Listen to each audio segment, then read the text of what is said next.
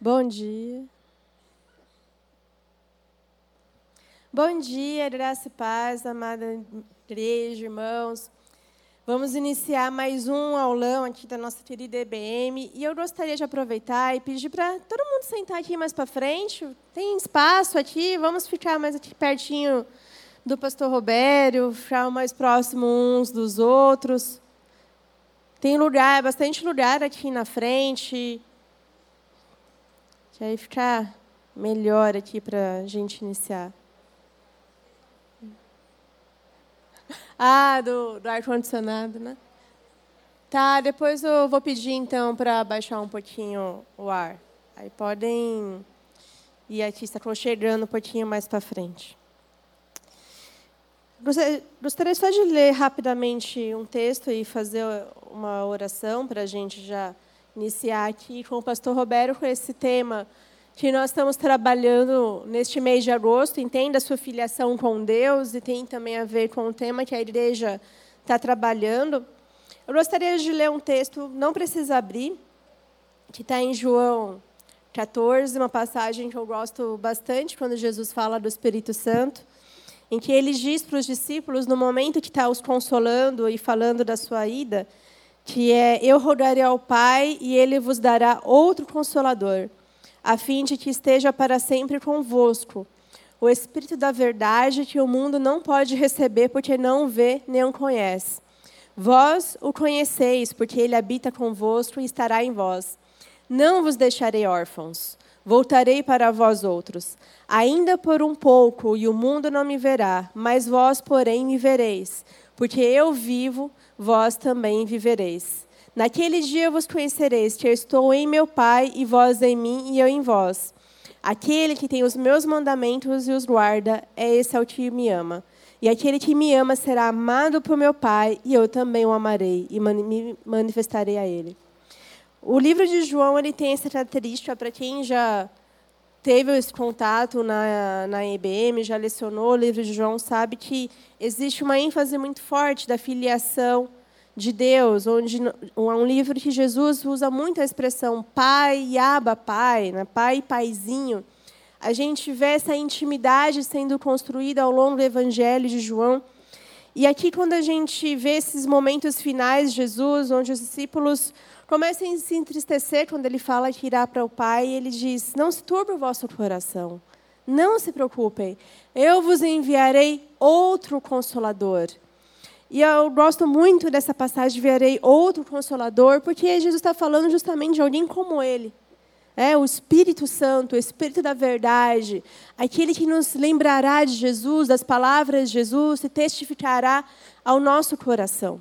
E nós muitas vezes vivemos esses dias turbulentos, o ano passando rápido, tantas coisas acontecendo na nossa vida, no nosso pessoal, na, no que a gente vive também de sociedade.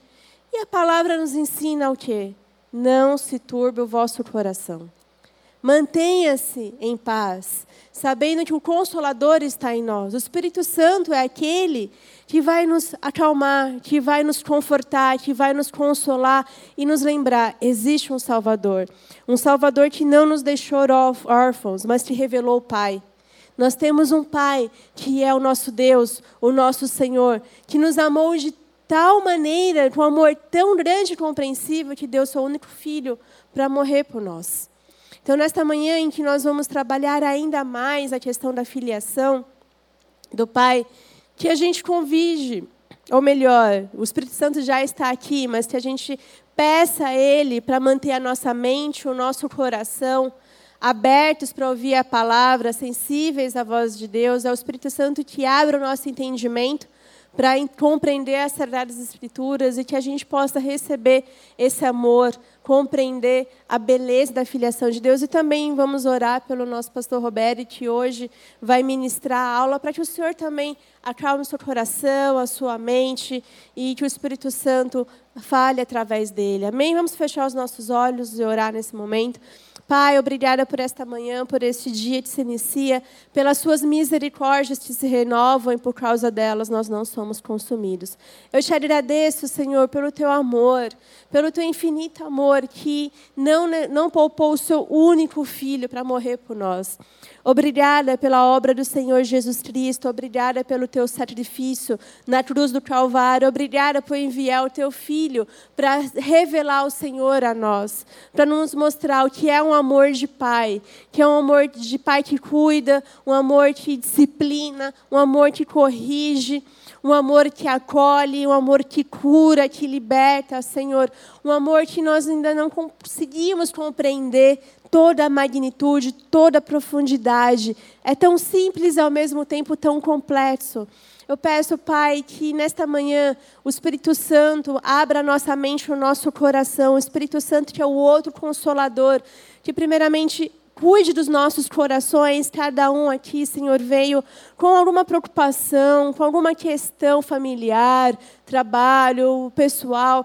Eu peço, Senhor, opera primeiramente neste lugar, para que cada um de nós esteja tranquilos e em paz, sabendo que temos paz com Deus por causa do Senhor Jesus Cristo. Senhor, acalma o nosso coração, Senhor. Acalma os nossos pensamentos e a nossa mente para que estejamos sensíveis para a palavra que o Senhor ministrará aos nossos corações. Senhor, coloco também diante de Ti o pastor Robério, Pai, a sua mente, o seu coração, as suas emoções. Eu peço que nesta manhã, Deus, ele sinta o seu refrigério, o seu cuidado, o seu amor, sabendo que o Senhor está no controle de todas as coisas, sabendo que o Senhor está cuidando dele, da sua família, da sua casa, dos seus pais, daquilo que está ali, Senhor. Eu peço que a mente do pastor Robério esteja em paz, sabendo que o Senhor é aquele que traz a provisão, que traz o cuidado, Senhor, de todas as coisas. E que o Senhor Santo Espírito ministre através da vida do teu filho, Senhor, e com isso possamos ser abençoados e continuar crescendo e amadurecendo como servos do Senhor, como devemos agir, Senhor, como obreiros que têm uma missão, Pai, que precisa aumentar em profundidade para proclamar o evangelho, Senhor, o poder da salvação para o homem, Pai que nesta manhã nós estejamos totalmente entregues e rendidos à tua vontade, ao teu querer, Pai. É isso que nós oramos, cremos e agradecemos em nome do Senhor Jesus. Amém. Amém.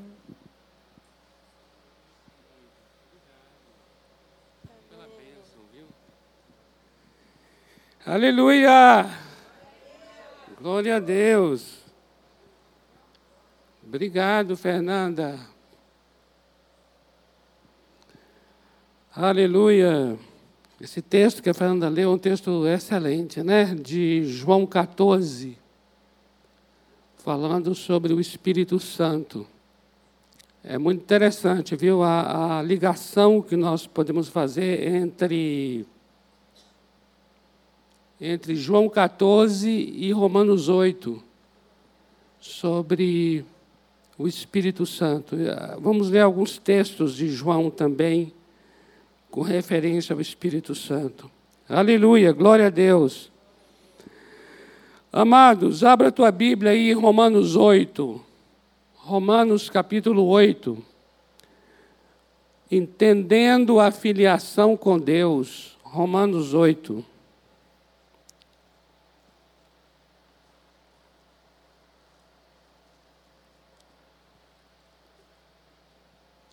Como a, a Fernanda já colocou, esse tema dessa aula está dentro do tema do mês. Nós estamos nesse mês de agosto compartilhando nas células, compartilhando nos cultos sobre filiação com Deus, que nós somos filhos de Deus.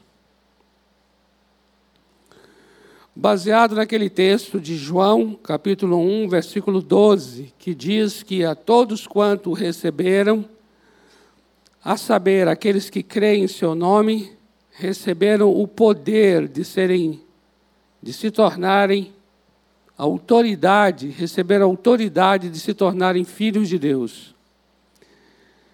E o versículo 13 diz assim: os quais não nasceram da vontade do sangue, da vontade do homem, nem da vontade da carne, mas da vontade de Deus.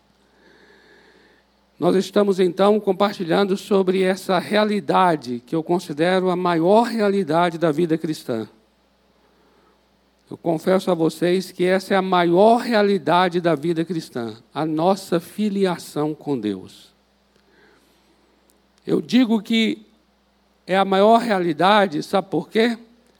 Porque é através da filiação com Deus que nós começamos a compreender as demais coisas da vida cristã. Nada será entendido da vida cristã se primeiro a pessoa não se tornar filho. É só depois que você se torna filho de Deus que você vai começar a compreender as coisas de Deus. Quando Jesus fala sobre filiação, no capítulo 3 do Evangelho de João, ele fala sobre a necessidade que nós temos de nascer de novo. Nascer de novo ali é nascer do alto, é nascer de cima. E ele diz o seguinte: que se não nascer de cima, não pode entrar no reino de Deus. Se não nascer de cima, não pode ver o reino de Deus. Lá ele diz que não pode ver e não pode entrar. O que, que eu entendo aqui? Eu entendo que a filiação com Deus é o que nos dá o entendimento do reino. Porque para mim, ver o reino tem a ver com isso, tem a ver com você entender, você discernir as coisas do reino de Deus. Entrar tem a ver com participar. Você agora vai participar da, do reino de Deus. E tudo isso só é possível quando você se torna filho. Então observa que a filiação, a filiação com Deus é, eu diria, a experiência chave da vida. Entende? A filiação com Deus é, é a experiência chave da vida. Veja bem, quando você vai obedecer a Deus, primeiro precisa ser filho a gente não pode tratar a obediência pela obediência. Você não pode tratar o mandamento pelo mandamento. Você tem que tratar o mandamento pela pessoa que vai obedecê-lo. Quem é a pessoa que vai obedecê-lo? É o filho. Então, um filho para obedecer ao mandamento é diferente de quem não é filho para obedecer o mandamento. O fato de ser filho de Deus altera a maneira de obedecer.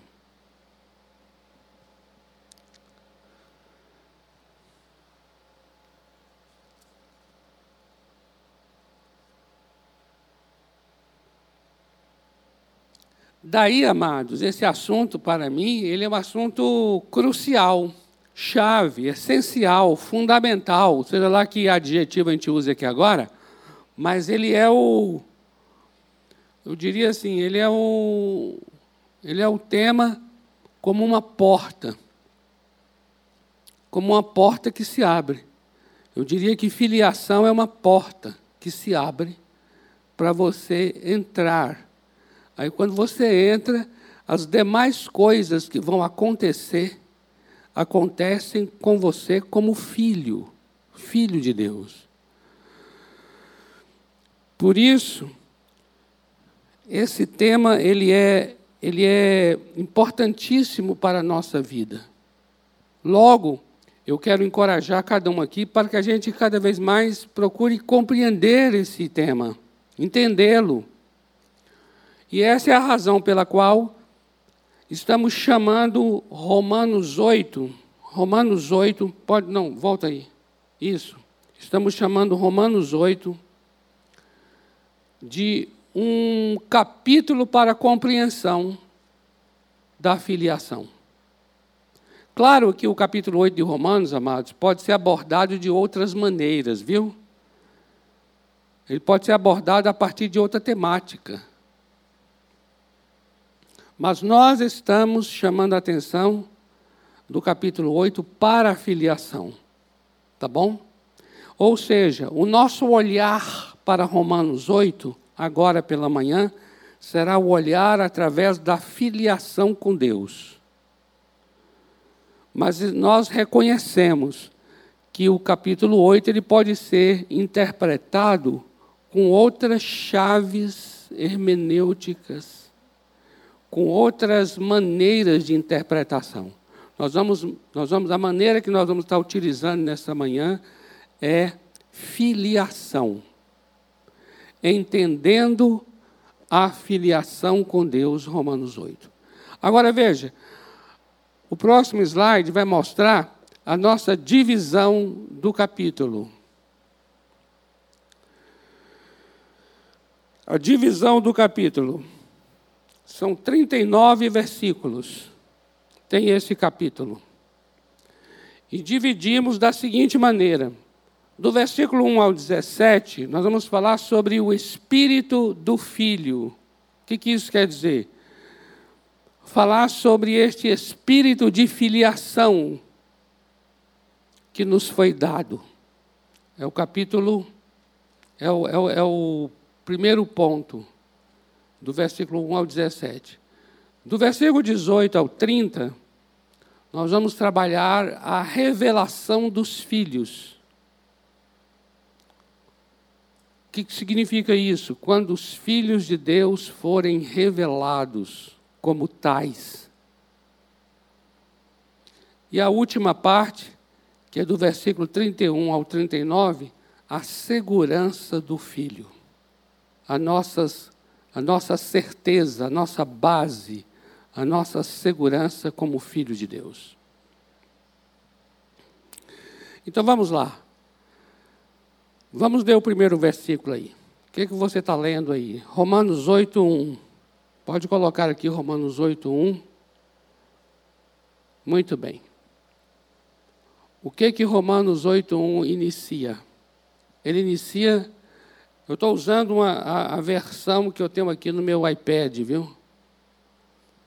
Acredito que cada um tem aí a sua versão, mas basicamente eu creio que vamos fazer uma mesma leitura. Diz assim: Agora, portanto, ou agora, pois, já nenhuma condenação, já nenhuma condenação há para os que estão em Cristo Jesus. Amém? Você pode confessar isso dizendo assim, ó, não há nenhuma condenação para a minha vida. Porque eu estou em Cristo Jesus. Amém? Olha só, agora, pois, ou agora, portanto, na, na língua grega, a língua grega você sabe que é a língua original do Novo Testamento, né? O que isso quer dizer? Que o Novo Testamento, quando foi escrito pela primeira vez, foi escrito em grego. Por isso que a gente fala língua original. Na língua original é exatamente essa a, as palavras mesmo. Quer dizer isso. Agora. Esse agora é bem, é bem de quem está dizendo assim, neste momento, agora. E o portanto? Olha, deixa-me falar aqui, presta atenção numa coisa aqui, que eu vou estar repetindo isso ao longo do capítulo. Mas não vale só para esse capítulo, vale para toda a leitura. Preste atenção nas palavras que iniciam os versículos. Eu vou dizer isso quase que clamando. Pelo amor do nosso Deus, preste atenção nas palavras que iniciam cada versículo. Por quê? Porque essa palavra que inicia ou a primeira ou a segunda palavra que inicia o versículo, ela já pode estar nos dando uma instrução, um entendimento. Isso é maravilhoso, amados. Olha isso aqui, olha que exemplo nós temos aqui. Agora, portanto. O que é portanto? Amados, quando você, eu queria que você fizesse amizade com o portanto. Eu quero lhe apresentar o portanto e gostaria que você transformasse ele no seu amigo. Seja amigo do portanto, tá bom? Seja, porque o portanto é uma conjunção É uma conjunção, que é chamada de conjunção conclusiva.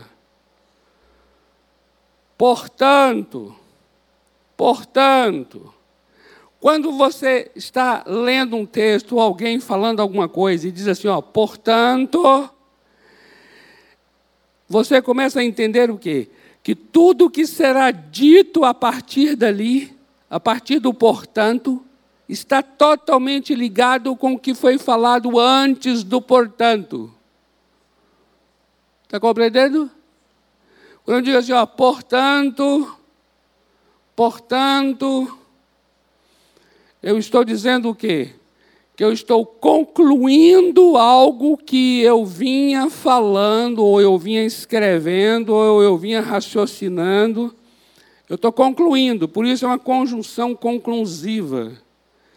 Veja bem, ó, a conjunção indica que o capítulo 8 faz uma conclusão, presta atenção, capítulo 8 ele está fazendo uma conclusão e traz a consequência. Porque quando eu digo portanto, eu estou também trazendo que o que eu vou falar a partir de agora será consequência do que aconteceu antes, do que falei antes. Então, a conjunção portanto, tem o sentido de concluir e tem também o sentido de trazer a consequência dos capítulos anteriores. Aí cabe então a pergunta: o que há nos capítulos anteriores ao capítulo 8? Porque se o capítulo 8 está iniciando dizendo que agora, portanto, já nenhuma condenação a mais, eu tenho então que compreender o que foi dito antes, para entender o porquê não há nenhuma condenação mais. Não há mais nenhuma condenação. Mas para que eu diga assim, não há nenhuma condenação mais, portanto, não há nenhuma condenação. Imagina eu iniciar para você uma conversa e dizer assim, ó, portanto, já não há, não há mais condenação para você que está em Cristo Jesus. Então eu preciso te falar o que, o, o, o que veio antes para eu chegar a essa conclusão. Qual é a conclusão? A conclusão é de que não há condenação para você. Qual é a conclusão? É de que você não está mais condenado. É exatamente essa palavra. Condenação é uma palavra bem traduzida para o português. É? Do catacrima, que quer dizer emitir um julgamento, um julgamento condenatório. Então eu estou dizendo a você assim, ó, portanto, você não está condenado. Aí você vai dizer, portanto, mas o que, o que, o que veio antes para que eu não esteja condenado? Por isso eu gostaria de trazer o que é que veio antes. Veja só aqui no nosso slide seguinte. Deixa eu só trazer uns textos do que veio antes. Capítulo 3, tudo isso é em Romanos, né? Não preciso mencionar. Capítulo 3, versículo 24. Sendo, vamos ler juntos ali o texto? Olha só, vamos lá, vamos ler juntos, ó. Sendo justificados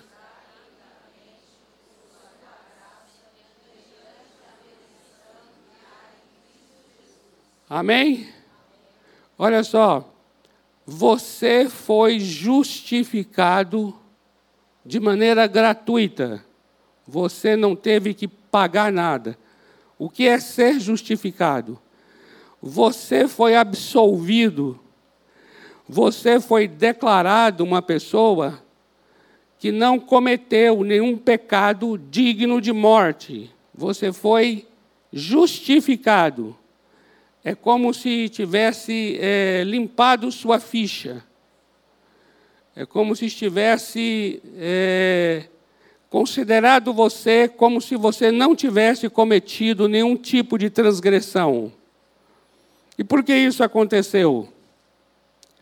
Eu vou trazer aqui, não está aí, mas eu vou trazer aqui aquele texto lá de Colossenses 2,14, que vai falar que Pode anotar isso, você está anotando Colossenses 2,14, que vai dizer assim, que o Senhor Jesus, ele tomou o escrito de dívida, ele tomou o escrito de dívida, ou seja, ele tomou aquilo que nós devíamos. Por conta dos nossos pecados, nós temos uma dívida. O que, que ele fez? Ele tomou o escrito de dívida que era contra nós e ele cravou. Cravou quer dizer, ele rasgou, ele colocou na cruz do Calvário e ele destruiu o escrito de dívida que era contra a minha vida e a sua. Isso significa que gratuitamente, de maneira graciosa, por causa da sua maravilhosa graça, você e eu fomos justificados e, portanto, absolvidos. Absolvidos. Ou seja, não não haverá mais morte eterna para nós. Porque nós fomos livrados dessa morte eterna. Nós estamos livrados, livrados. Então veja, gratuitamente justificados por sua maravilhosa graça.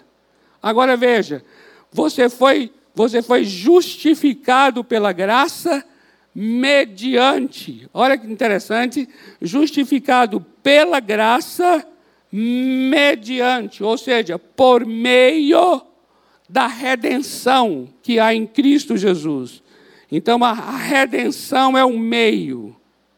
A redenção é uma manifestação da graça.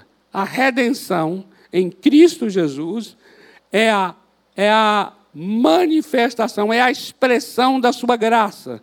E a graça é um favor que ele fez para conosco sem que nós merecêssemos. Por isso nós fomos justificados gratuitamente capítulo 3, verso 24. Romanos 5, 10. Romanos 5, 10. Porque se nós, quando inimigos, fomos reconciliados, presta atenção aqui, como, como inimigos fomos reconciliados. Quando inimigos, presta atenção nas palavras. Quando inimigos fomos reconciliados. Quando inimigos fomos reconciliados nós fomos reconciliados ainda na condição de inimigos. Nós não fizemos a paz com Deus. Nós não fizemos a paz com Deus porque nós éramos inimigos e nós não fazia, nós, nós não, não iríamos fazer essa paz. Significa o quê? Que o amor dele para conosco, veja só o que o texto está dizendo ali que mediante a morte do seu filho, mediante a morte do seu filho, nós fomos reconciliados quando ainda éramos o quê? Inimigos. A Bíblia não fala de que nós éramos inimigos e então nós nos reconciliamos. Não. A Bíblia diz que quando éramos inimigos já fomos reconciliados. Quando estávamos na qualidade de inimigo, na posição de inimigo, na condição de inimigo, quando estávamos, fomos reconciliados. Eu e você não havíamos nem ouvido o Evangelho, nós éramos inimigos de Deus, mas mesmo assim, ainda quando inimigos, fomos reconciliados com Deus. Mediante o quê? Mediante, por meio da morte do seu filho, muito mais, estando já reconciliados, seremos salvos pela sua vida. Amém? Não é tremendo isso? Agora veja, capítulo 5, verso 21. A fim de que, como o pecado reinou pela morte, assim também reinasse a graça pela justiça. Veja só a coisa tremenda o pecado reina pela morte. Então, quando está acontecendo a morte, significa que o pecado está reinando. O pecado reina pela morte, mas a graça, ela reina pela justiça. Quando a justiça de Deus é feita na cruz de Cristo, significa que ali está o reinado da graça. Assim também reinasse a graça pela justiça para a vida eterna, mediante Jesus Cristo, nosso Senhor. Observe o que está acontecendo aqui. A cruz de Cristo, né, mediante Jesus Cristo, quer dizer sempre mediante a morte de Jesus na cruz. A morte de Jesus na cruz é, é a graça reinando pela justiça. Porque na cruz, na cruz do Calvário, na morte de Jesus, ali fala mediante Jesus Cristo, quer dizer isso, é na morte dele. Na morte dele, na morte dele, está se cumprindo a justiça de Deus. Só há, só há a morte de Jesus porque há a justiça de Deus.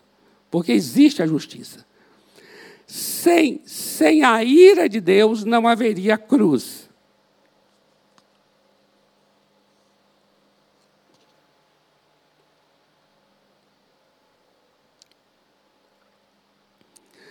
A morte de Jesus na cruz, que é mediante Jesus Cristo, a morte de Jesus na cruz é manifestação da ira de Deus. Significa então que a justiça de Deus está sendo realizada. Por quê? Porque é pelo Evangelho que se revela a justiça de Deus.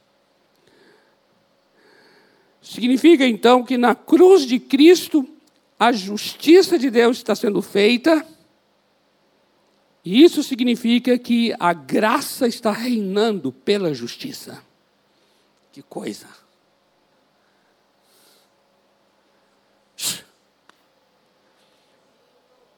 Porque quando se fala em justiça, está falando do juízo de Deus. A morte do filho é juízo de Deus. É uma coisa terrível. E o que é graça? Graça é um favor. Graça é uma manifestação de amor. Mas veja o que o texto está dizendo. Está dizendo que quando a justiça está sendo feita, ou seja, quando o juízo de Deus está caindo sobre Jesus Cristo, a ira de Deus contra nós está caindo sobre Jesus, presta atenção, a ira de Deus contra a minha vida e a sua está caindo sobre Jesus Cristo. Por isso que ele está morrendo naquela cruz. Significa o quê? Que a graça está reinando. Aleluia! Amados, a gente precisa. Ah!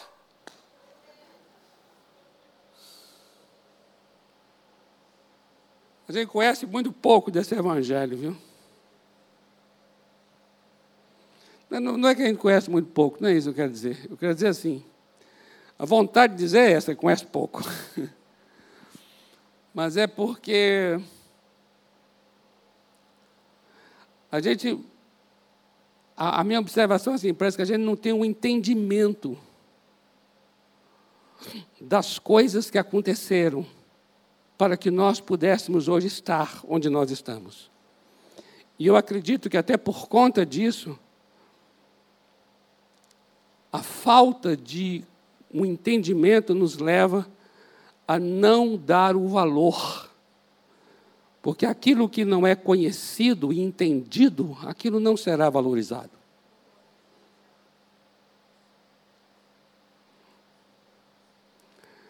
Não significa que agora, aqui nessa manhã e nas palavras que estou dizendo, você está entendendo e nós estamos todos compreendendo tudo. Não é isso, jamais. Jamais eu me ousarei a dizer isso. Mas quando a gente tem um pouco, né, parece que abre um pouco uma janela de entendimento, aí você fala assim: Uau, Senhor, como de fato é tremenda essa obra que tu fizeste em meu favor. Não é maravilhoso? Quando você compreende um pouco mais do Evangelho, você não o ama mais, você não valoriza mais, é assim. Então veja o que está acontecendo aqui. Nós estamos aqui no portanto. Mas fique tranquilo que meio-dia encerra. Mas nós nós estamos no portanto. Portanto, já não há mais nenhuma condenação. Aí você vai dizer, portanto, quer dizer o quê? Quer dizer então que não ter condenação é uma conclusão. Isso significa que é uma consequência. Então, tô, nós estamos buscando os capítulos anteriores que nos levam, então, a esse portanto. Para compreender melhor o portanto do capítulo 8, verso 1, nós estamos buscando esses textos aqui. Pode colocar o próximo lá, querido. Capítulo 6, versículos 4 a 6. Fomos, pois, sepultados com ele.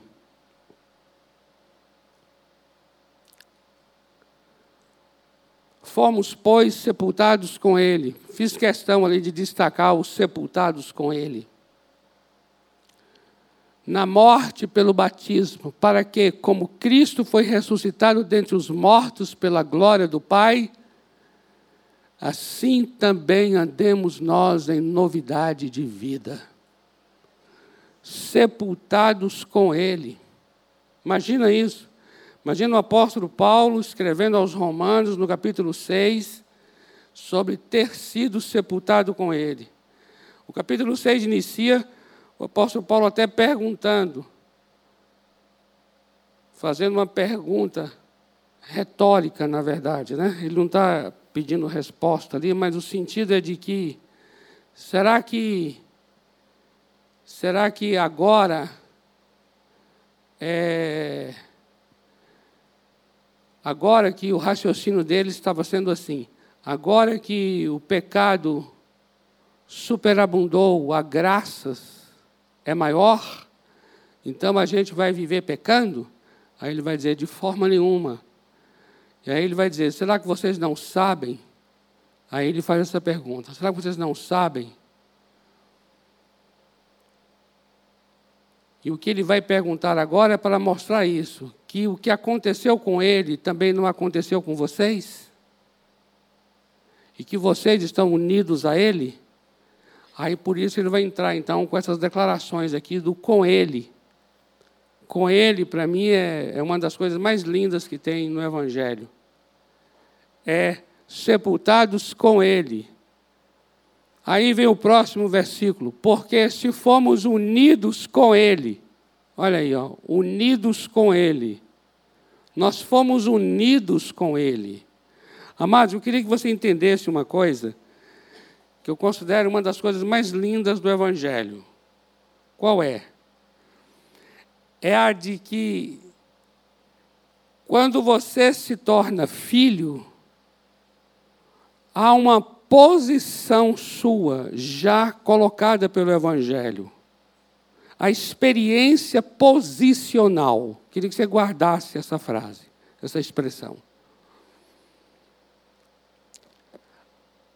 Eu não gostaria que você medisse, medisse o valor, a intensidade dessa experiência baseado no que você tem sido ou deixado de ser. Não. Porque quando você tenta avaliar uma verdade que Deus diz ao meu respeito e ao seu, baseado naquilo que nós temos feito em nosso comportamento, você talvez vai ter dificuldade para acreditar no que ele tornou você. Presta atenção no que eu vou dizer aqui, presta atenção no que eu estou dizendo aqui, vou explicar melhor. Quando você mede o que Deus está dizendo a teu respeito, baseado no que você está respondendo a Ele, você pode talvez duvidar do que Ele está dizendo.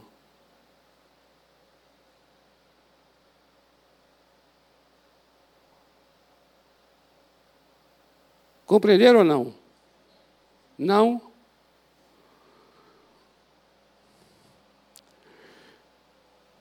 Aquilo que ele diz ao meu respeito e ao seu, você pode na sua vida trazer e falar assim: ah, comigo não está acontecendo isso, não, sabia? Aí fica parecendo que aquela verdade está sendo questionada se ela tem uma. se ela é variável ou se ela é estável, imutável, absoluta, ou se ela é circunstancial, ou seja, depende do seu estado. Talvez você passou um dia inteiro em que você assim sentiu assim, sabe? Aquela coisa que parece que, oh, que maravilha. Aí o versículo aí combina com você, com o que ele está dizendo. Mas você passou o dia assim que você sente que foi um show, um, um dia xoxo, um dia churubeca, sabe assim? Aí você já acha que aquele texto não tem a ver com você. Compreende isso que estou dizendo? Então, ou seja, ou seja, nós temos uma maneira que eu considero muito limitada de compreensão. E para mim, esse é um ponto crucial aqui no entendimento de Romanos 8, não só de Romanos 8, mas de tudo o que tem nas Escrituras, que é o seguinte: o que Deus fez em Cristo para nós, ele fez em Cristo. O que quer dizer que o que eu sou, eu sou em Cristo.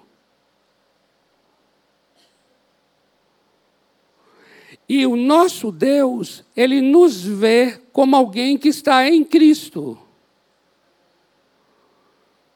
Em outras palavras, seria mais ou menos assim: eu sou para Deus mais maravilhoso do que eu sou para mim. Eu sou para Deus mais firme do que eu mesmo sou para mim mesmo. Está compreendendo? Por quê? Porque o que Deus fez, fez em Cristo, em meu favor. Observa aqui. Eu fui sepultado com Ele. Você nem sabia disso. E Deus também não estava muito preocupado de que tinha que deixar você saber para então aquilo ser verdadeiro. Não. Essa verdade é verdade, mesmo que você não saiba sobre ela. E quando você toma conhecimento dela, ela não passou a ser mais verdadeira do que era antes. Você está compreendendo? Essa verdade, ela é imutável. Ela não depende de que se você teve uma amanheceu azedo ou amanheceu doce. Não importa qual foi o seu dia, você foi sepultado com Cristo Jesus. Você foi unido com Ele na semelhança da sua morte e certamente você será também na semelhança da sua ressurreição. Ô oh, glória! Amém? Sabendo isto, olha, saiba disto, viu? Que foi crucificado com ele. Olha aqui, crucificado com ele. Foi crucificado com ele o nosso velho homem, para que o corpo do pecado seja destruído e não sirvamos o pecado como escravos.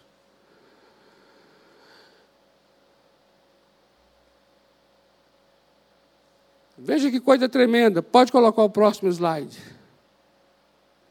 Olha só, versículo 14, ainda em Romanos 6. Porque o pecado não terá domínio sobre vós porque vocês não estão. Observe aqui, mais uma vez eu chamo a atenção. É uma questão de posição. Posição quer dizer, onde é que eu estou? O nosso Deus está dizendo a você assim: você não está mais debaixo da lei, você está debaixo da graça. Você não está sob o domínio da lei, você não está sobre o governo da lei. Você está sobre o domínio da graça. E aí ele vai dizer assim: por causa disso, o pecado não tem mais domínio sobre você. Não precisa você agora falar assim, ah, mas e na minha vida, ah, mas e na minha vida. Está entendendo o que eu estou querendo dizer? A gente fica toda hora puxando assim, sabe para quê? Para enfraquecer a verdade. A gente fica sempre enfraquecendo o versículo. Não, não, não, não. Não veja o versículo pela sua vida. Veja a sua vida pelo versículo.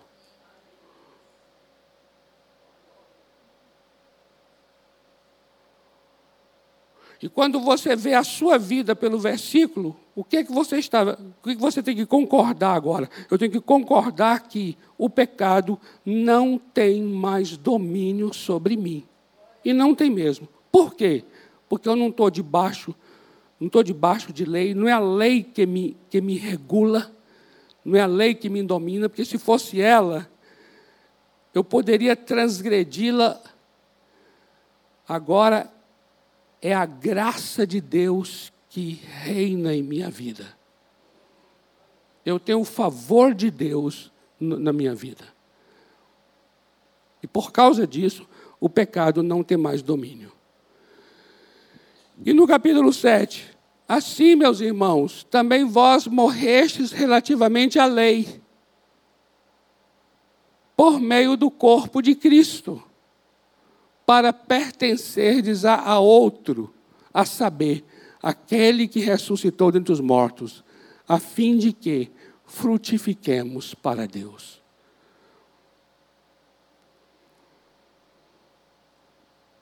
Eu estou, portanto, eu estou liberto, olha só, eu estou justificado mediante a redenção. Observe os textos que nós lemos aqui. Eu estou justificado mediante a redenção em Cristo. Por causa da morte dele.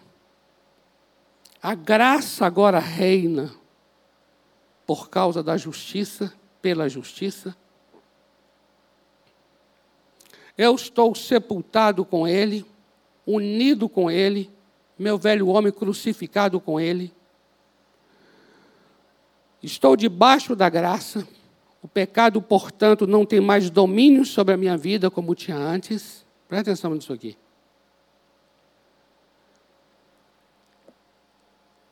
E eu morri em relação à lei por meio do corpo de Cristo que foi esmagado na cruz, para que eu possa pertencer a outro. Aí a gente vai chegar agora no capítulo 8. Agora, portanto, você está compreendendo, portanto?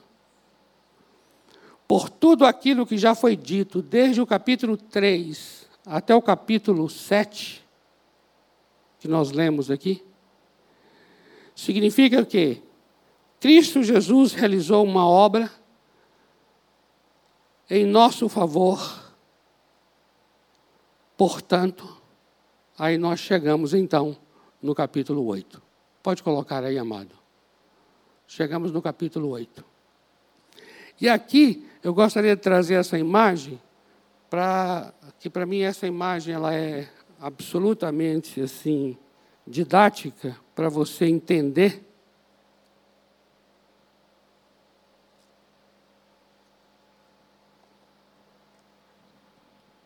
E é dessa maneira que eu entendo a vida cristã. Eu queria aplicar aqui os capítulos de Romanos dentro dessa imagem. Olha só que coisa linda. Baseado no agora, portanto, viu? Agora, portanto, já nenhuma condenação a mais para aqueles que estão em Cristo. Romanos de 3 a 7, que nós acabamos de ler alguns versículos, está falando do quê? Romanos de 3 a 7. Romanos de 3 a 7 está falando sobre toda essa obra de Deus realizada em Cristo Jesus. E aqui está a cruz. A cruz é, é mostrando o que nós lemos aqui. O que é que nós lemos aqui? Nós lemos que redenção foi mediante a redenção, foi por meio da sua morte. O que é redenção? É a morte dele na cruz. que nós fomos justificados.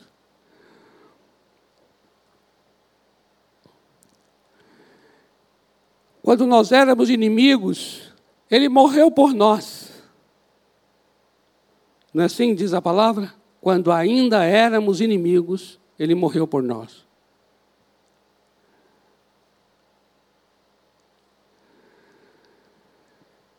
É interessante a gente atentar para isso, que não é nada que nós tivéssemos feito, não é nada que nós realizamos, mas tudo o que Ele fez e realizou por nós, realizou quando ainda estávamos nas trevas, quando ainda éramos inimigos.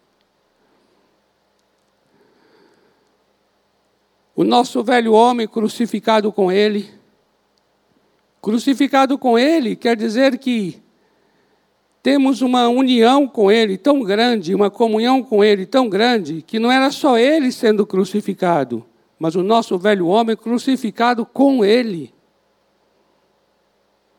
Isso é Romanos, de 3 a 7. E então nós chegamos onde?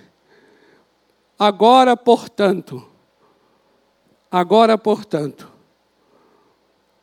não temos mais nenhuma condenação para aqueles que estão em Cristo. Aí entra o versículo 2. Presta atenção nisso aqui, que isso aqui é tão tremendo, amados, essa imagem, porque se você atentar, olha só, a cruz está se desfarelando e, e, e esse, e esse, esse farelo, né, essa, essa, esse pó que vem da cruz, está formando um, uma pomba. Está observando isso aqui?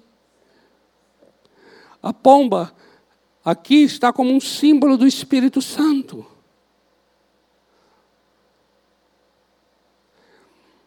E aqui me lembra muito bem, amados, em João, quando Jesus já anuncia o Espírito Santo, conforme foi lido aqui pela Fernanda, no capítulo 14 de João, e mais ainda lá adiante, no capítulo 16, onde Jesus, ao falar sobre o Espírito Santo, diz que o Espírito Santo vai me glorificar. O Espírito Santo, ele me glorificará. Por quê? Porque o Espírito Santo receberá do que é meu. Deixe-me usar aqui essa imagem para poder trazer esse versículo. Para dizer, Senhora, o Espírito Santo receberá do que é meu. Deixe-me trazer esse, essa aplicação do texto a essa imagem. O Espírito Santo receberá do que é meu e, e anunciará a vocês Aqui nós então chegamos no versículo 2. Coloca a próxima tela aí. O versículo 2. Agora, portanto, já nenhuma condenação há para os que estão em Cristo Jesus. Aí entra o verso 2. Por quê? Observa o porquê. Esse porquê esse porquê faz do verso 2 o fundamento do verso 1. Um. Não há condenação, porque a lei do Espírito da vida em Cristo Jesus te livrou da lei do pecado e da morte. Aqui entra uma palavra o Espírito, o Espírito da vida. Porque a lei do Espírito da vida, em Cristo Jesus, te livrou da lei do pecado e da morte. Nenhuma condenação é igual à justificação. Fomos justificados. E ser justificado é alguém ser livre do domínio do pecado e da morte. Agora, o que é tremendo que eu vejo aqui é o fato de Esse verso 2 está dizendo assim: porque a lei do Espírito da vida, o Espírito da vida, o Espírito da vida em Cristo. E para mim aqui entra o ministério mesmo do Espírito Santo, a pessoa do Espírito Santo, o ministério do Espírito Santo.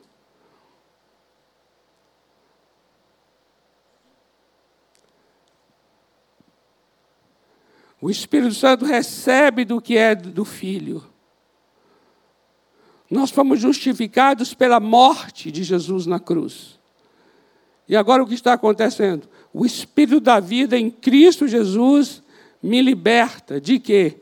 Me liberta desse poder, desse domínio. Para mim, a palavra lei aqui tem esse sentido, o sentido de poder me liberta do poder do pecado e do poder da morte. O Espírito da vida opera a libertação que veio da obra que nos justificou. O Espírito da vida opera a libertação que veio da morte, da obra que nos justificou. Observe a palavra livrou, no sentido de o Espírito da vida me livrou. O Espírito da vida em Cristo Jesus me livrou. Agora eu queria chamar a atenção, coloca o próximo slide, só para a gente trazer esse versículo 2 na mesma imagem. Porque a lei do Espírito da vida em Cristo Jesus, em Cristo Jesus, te livrou da lei do pecado e da morte.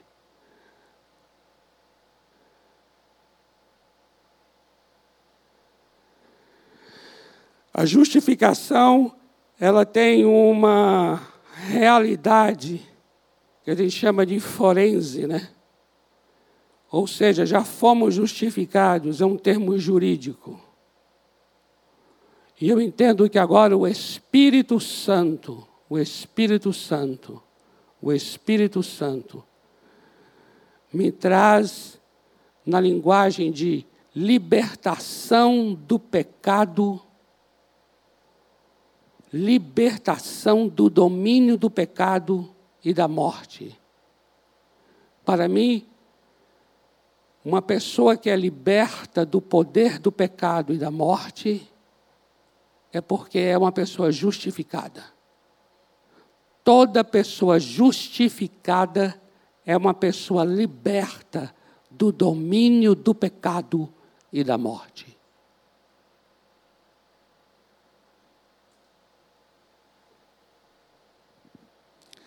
Aqui não está dizendo que é algo que é, acontece para alguns, não acontece para outros, não tem nada a ver com isso. Tem a ver com uma verdade para todo aquele que está em Cristo Jesus.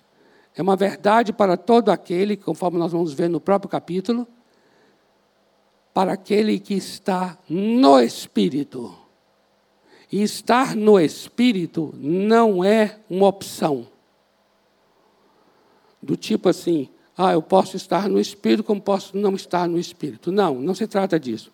Paulo está aqui trazendo uma realidade absoluta para todo aquele que é habitado pelo Espírito Santo. Toda pessoa que é habitada pelo Espírito Santo é uma pessoa que foi liberta do domínio do pecado e da morte. O pecado não tem mais domínio sobre essa pessoa e a morte não tem mais domínio para essa pessoa. Quem é a pessoa cujo pecado não tem mais domínio e cuja morte não tem mais domínio? É uma pessoa justificada pelo Calvário, pela obra da cruz.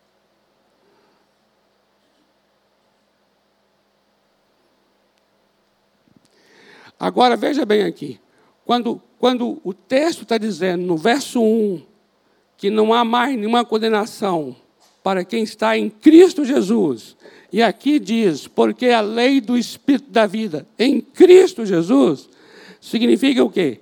Que tudo que o Espírito Santo faz, tudo que o Espírito Santo traz para a minha vida hoje, eu que estou nele e ele que hoje habita em mim, habita em mim, tudo isso só, só é possível, ou seja, tudo isso é possível eu estar no Espírito e o Espírito habitar em mim. Então, é, percebe, atenta bem para isso. Estar no Espírito é uma posição.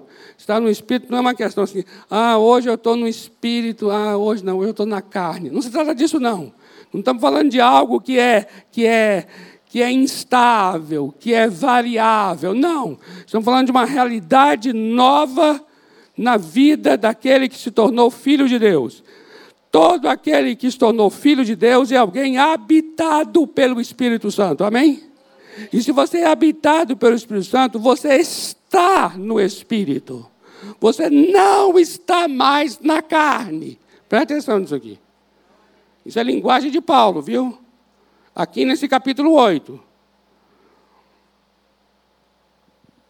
É uma questão de posição. Por isso que eu falei, é uma experiência posicional. Então veja bem, essa experiência só é possível em Cristo Jesus. Logo, nós precisamos do versículo 3, porque o versículo 3 vai falar do que aconteceu em Cristo Jesus. Olha só aqui. Versículo 3, pode colocar aí. Porquanto, veja, olha, olha, olha o, o texto, amado, o texto está correndo, entendeu?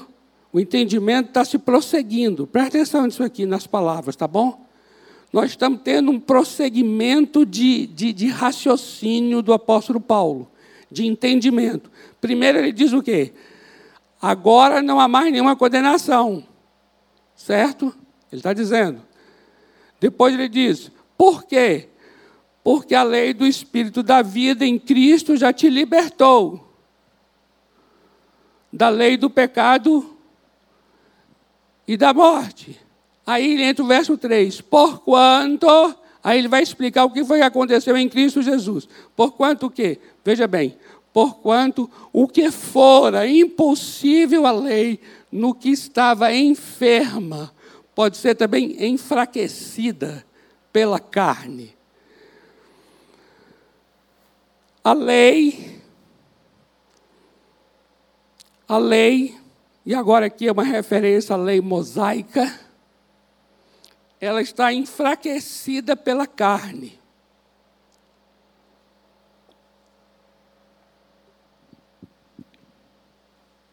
Presta atenção nisso aqui. Você vai entender porque aquele sujeito está segurando uma cobra lá, tá bom? Calma lá. Mas veja só aqui, vamos lá, primeira parte do versículo. Porquanto o que fora impossível à lei. É impossível à lei. O que é impossível à lei? É impossível à lei mudar a nossa vida. Porque, além do que, ela não foi dada com esse intuito. A lei não foi dada com essa intenção.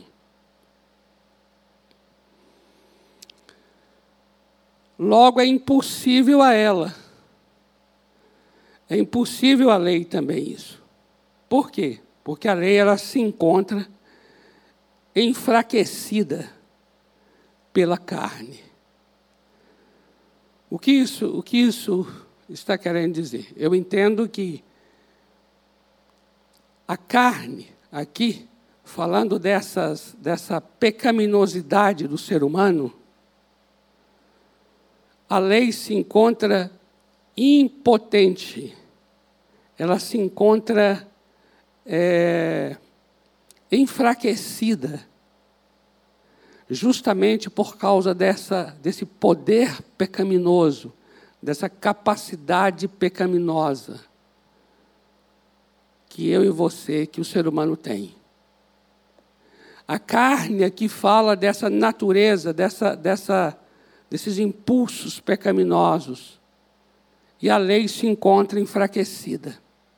Na verdade, amados, toda, toda, toda letra, toda regra, todo preceito, vai sempre se deparar com a carnalidade humana. E o que acontece quando a regra, o preceito se encontra com a carnalidade humana? Aqui, aqui é, uma, aqui é uma, uma, há um conflito, é um atrito. E essa carnalidade, a lei, ela, a regra se encontra enfraquecida justamente por causa dessa carnalidade.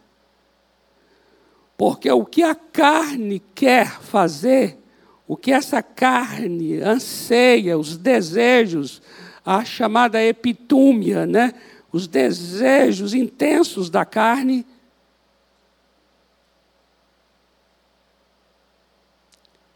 torna uma lei, a regra, enfraquecida, porque não tem como.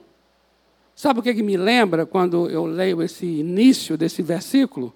Me lembra aquelas recomendações que eu chamaria aqui de as regras, a lei, Ministério da Saúde adverte. E aí tem assim no, no, no, no pacotinho de, de maço de cigarro, tem lá escrito assim: olha, isso aqui produz câncer. E a pessoa pega aquele negócio e continua fumando.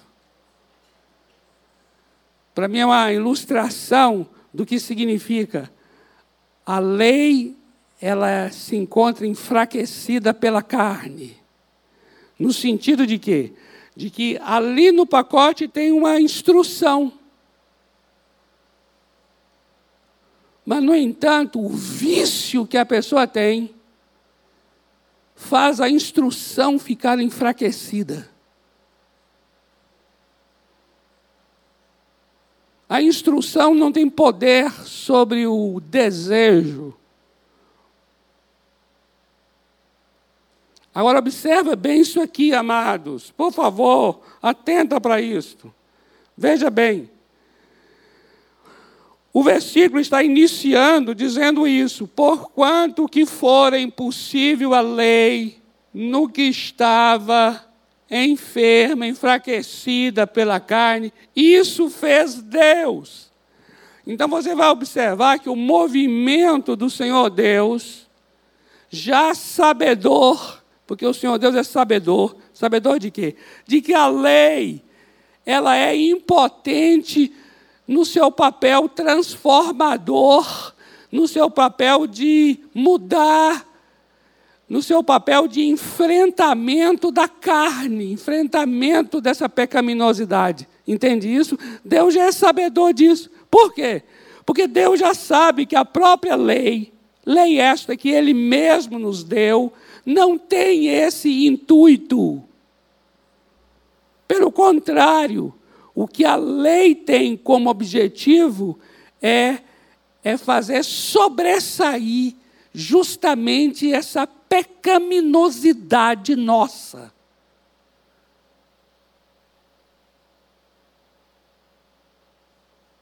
A lei tem esse objetivo. Agora preste atenção. Se o nosso Deus sabe disso, atenta agora, tenta agora compreender aqui, a, através desse versículo, tenta agora compreender aqui a mentalidade do nosso Senhor Deus.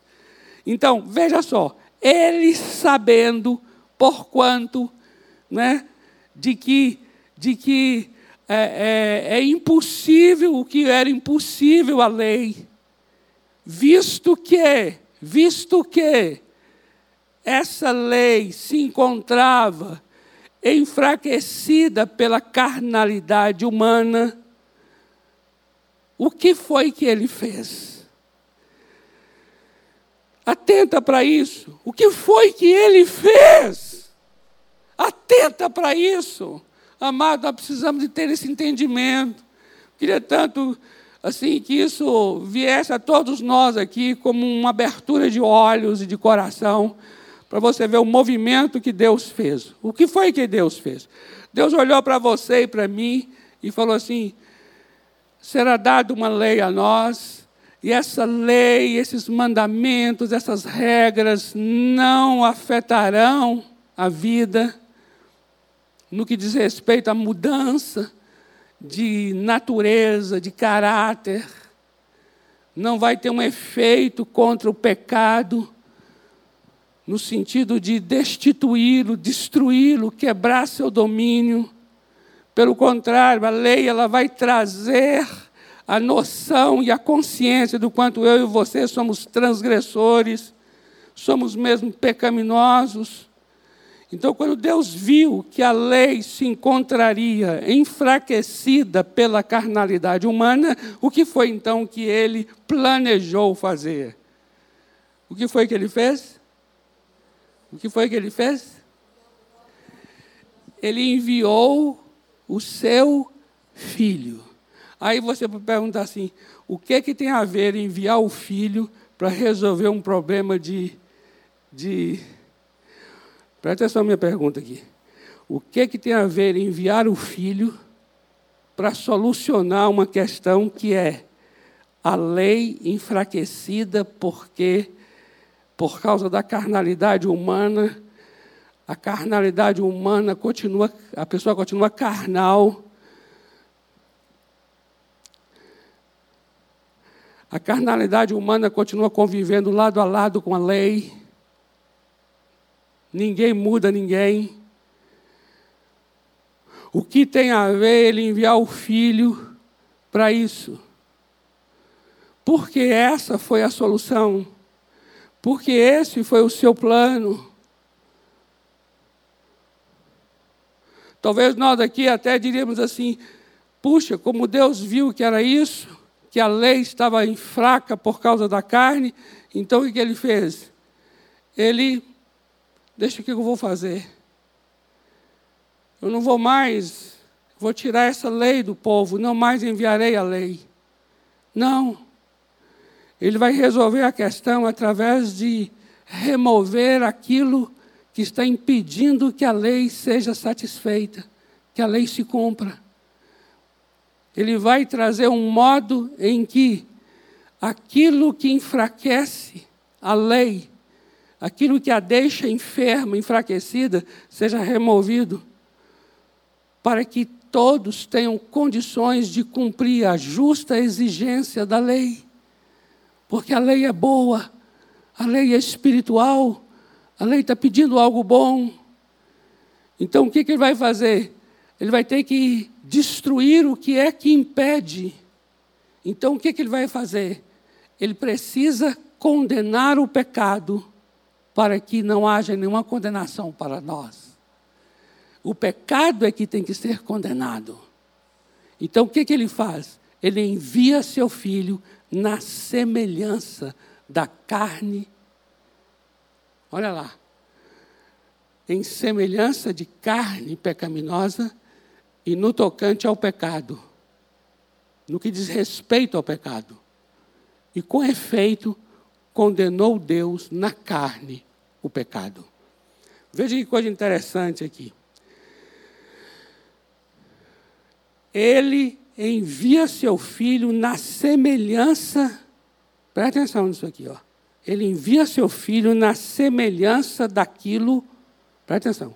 Ele envia seu filho na semelhança daquilo que de fato é o que traz a morte para nós o pecado. E quando ele está na cruz do Calvário, o que está acontecendo na cruz? Ele está condenando o pecado. Amados, quando eu li esse texto de Romanos 8, 3, me veio logo João 3,14. João 3,14 diz assim: E do modo porque Moisés levantou a serpente no deserto, presta atenção, volta aqui, querido, volta. E do modo porque Moisés levantou a serpente no deserto, assim importa que o filho do homem seja levantado. Veja bem o que está acontecendo aqui nessa experiência de Números, capítulo 21. Isso aqui é João 3,14, fazendo referência a uma experiência no deserto que aconteceu lá em Números 21, quando as serpentes abrasadoras, serpentes venenosas. Presta atenção nisso aqui. As serpentes venenosas picavam as pessoas e elas morriam. O que foi que fez Deus? Orientou Moisés para que se fizesse uma serpente de bronze. Não é interessante? Não é interessante você pensar que a serpente que mata e agora vai se fazer uma serpente de bronze? O que é a serpente de bronze? Ela é semelhante à serpente venenosa, não é? Por que não pediu para construir um, um cordeiro de bronze, uma pomba de bronze? Mas pediu para se fazer justamente uma serpente de bronze. E lá, e, e lá diz o texto: quem olhasse para a serpente de bronze seria salvo. E aí Jesus diz o que ali em João 3,14? Que do mesmo modo como a serpente de bronze, de bronze foi levantada, e levantar tem a ver com, com, com o Calvário, assim também o Filho do Homem foi levantado então ele está mostrando o quê? Que Jesus levantado como uma serpente de bronze. Aí, quando você pega essa, essa imagem de Jesus levantado como uma serpente e traz para Romanos 8,3, você vai ver o quê? Que na semelhança da carne pecaminosa, lá ele condena o pecado na carne, ou seja, ou seja, Deus o fez pecado por nós. Segundo aos Coríntios 5, 21. Diz que Deus o fez pecado por nós. Então Jesus estava na cruz ali, na semelhança de uma carne pecaminosa. Era o juízo de Deus. Ele estava levando sobre si os nossos pecados. E ele estava ali como uma serpente. Olha que coisa interessante. E terrível ao mesmo tempo. De que a serpente de bronze é semelhante à serpente abrasadora. Ele pega o que é semelhante ao que mata para poder matar. A serpente de bronze ela é semelhante à serpente venenosa, o que quer dizer que é, a serpente venenosa mata e eu trago então algo semelhante para que me salve.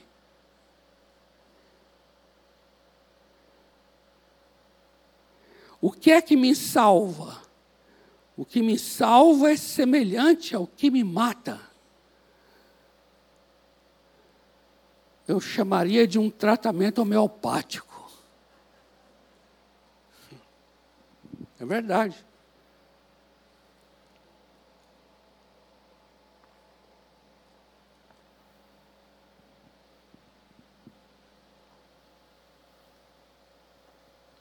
É uma homeopatia. É uma semelhança do patos, né? Vamos dar um intervalo agora? Fica tranquilo aqui quanto ao tempo, viu, amados? Fique em paz. É porque essa primeira parte aqui, do verso 1 ao 4, é o fundamento de todo o capítulo. Então a gente precisa dedicar um pouco mais nessa parte mesmo aqui. Aí encerra no verso 4, que a gente vai encerrar. Tá bom? E aí a gente vai fluir mais nos demais, porque esse é o fundamento. Versículos 1, 2, 3 e 4 é o fundamento de todo o capítulo. Eu queria que antes da gente. Nós temos um café lá fora, né? Gostaria de antes de sair, nós orássemos agora aqui. Tá bom?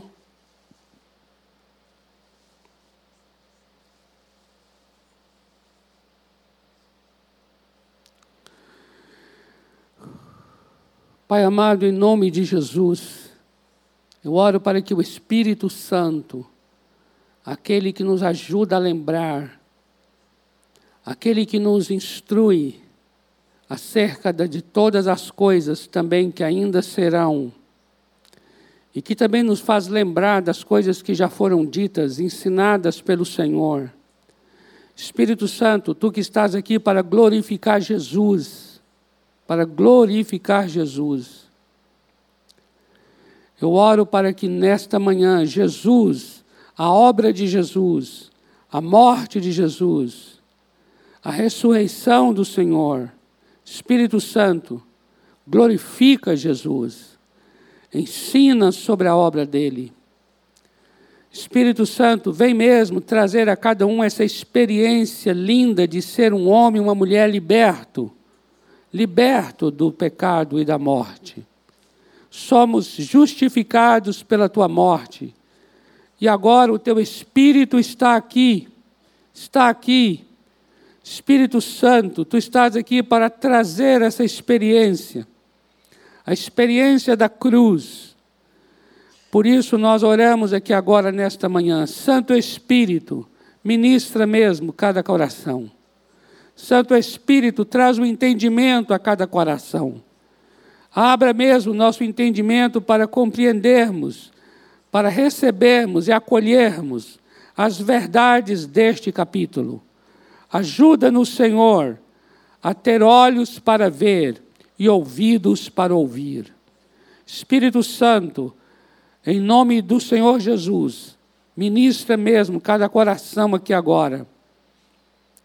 Eu oro para que haja entendimento, haja abertura e iluminação do coração. Como diz Paulo orando aos Efésios, dai-nos espírito de revelação e de sabedoria no pleno conhecimento do Senhor. Oramos em nome de Jesus. Amém. Amém, amados? Olha só, são 10 e 22 Nós trazemos assim uns 20 minutos. 20 minutinhos, amados, tá bom? E aí a gente já vai estar aqui vindo para frente, aqui já chamando assim. Não aproveita para ir embora, não. Porque isso não é, não é um gesto muito de Deus. Não, estou brincando. Eu quero dizer assim, Fique à vontade. Mas eu quero dizer, não vá mesmo, não. Porque nós precisamos concluir tudo isso que está sendo dito aqui, terá que ser concluído para você ter entendimento.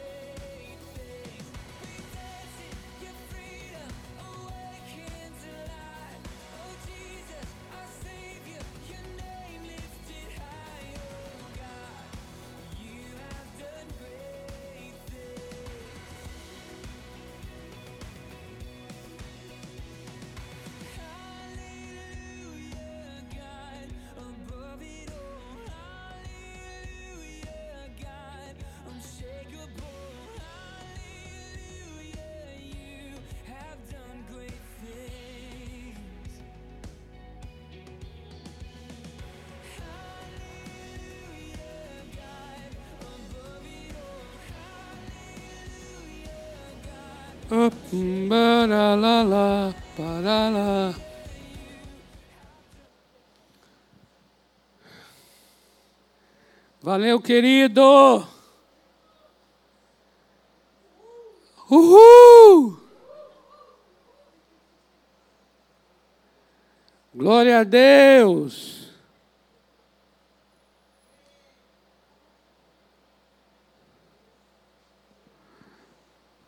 Amém, amados? E esse café aí é gostoso, não é? É café avodá, gente. Café é delicioso mesmo. Avodá é uma palavra hebraica que quer dizer tanto adoração quanto serviço. Avodá tem um sentido de adorar e de servir. Isso quer dizer o quê? Que enquanto eles estão aqui no trabalho, servindo, estão também adorando a Deus. Esse é o sentido. É que onde, onde quer que você esteja, no teu trabalho, seja lá o que estiver fazendo, está sempre adorando a Deus também. Então, por isso, a Vodá junta as duas, os dois conceitos, né? O conceito. Cadê os irmãos aí? Chama lá os irmãos.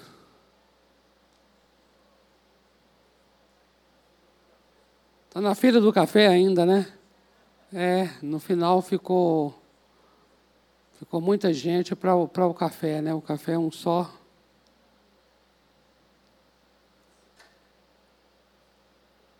Glória a Deus.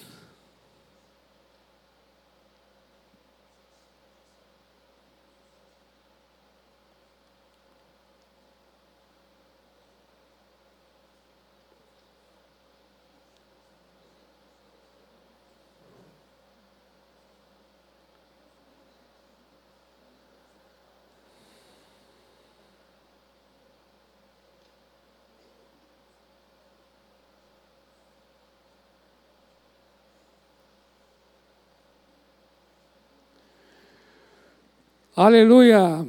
Senta aí, meus amados, para a gente retomar aqui.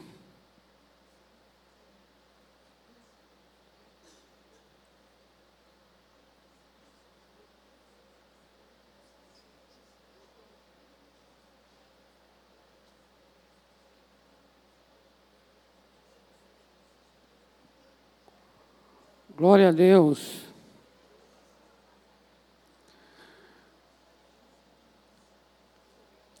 Por favor, meu caro, pode colocar o próximo slide aí, amado.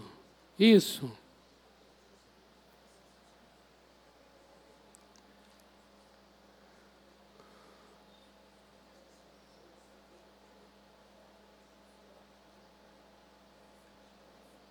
Olha só aqui. Vamos continuar aqui. Esse slide aqui, ele é relacionado com o que foi dito anteriormente sobre, sobre o versículo 3. Romanos 8,3. A lei é incapaz de resgatar. Esses textos agora aqui, olha só, Romanos 3,19. Romanos 3, 28, Romanos 4, 15, Romanos 5, 20, e também Romanos 7, 8, você vai ver ali mostrando o quê?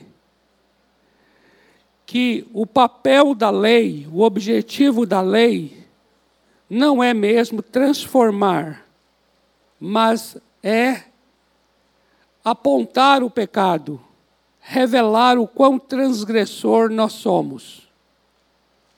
Quando é que nós conhecemos que somos pecadores? É quando há lei. A lei, ela torna o pecado manifesto, não existente, né? porque já existia. O pecado já existia desde, desde Adão. Mas ele não era conhecido. Ele só foi de fato conhecido quando a lei chegou. Por quê? Porque a lei tem esse objetivo de fazer com que você saiba que você é pecador. O apóstolo Paulo é muito claro a respeito disso, quando diz assim: ó, eu não sabia que eu era, que eu cobiçava, quando a lei disse: não cobiçarás. Quando a lei disse: não cobiçarás, aí eu fiquei sabendo que eu sou pecador. Mas observa, antes que houvesse lei, a pessoa já cobiçava. Mas ele não sabia que cobiçar era transgressivo. Quando é que ele soube? Quando veio uma lei dizendo não cobiçarás. Eu vou dizer uma coisa a vocês. Onde é que nós mais sabemos que a pessoa é corrupta? É onde há mais lei, onde há mais regra, onde há mais mandamento. Quanto mais mandamento, mais se conhece o quanto nós somos corruptos e transgressores.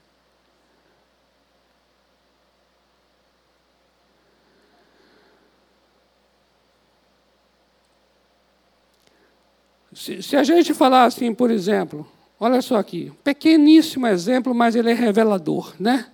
Amados, olha, é, agora é o intervalo. Venha quando você quiser vir de volta. E não estabelece uma regra, você não vai saber o quanto você é capaz de transgredi-la. Agora, se disser assim, daqui 20 minutos estaremos de volta, aí você vem 25 minutos depois, é sinal de que você conheceu que você é transgressor. Aí você fala, aí você fala, pastor, o exemplo não foi bom. O exemplo não foi bom. Desce outro exemplo, mas esse não foi bom. mas é verdade.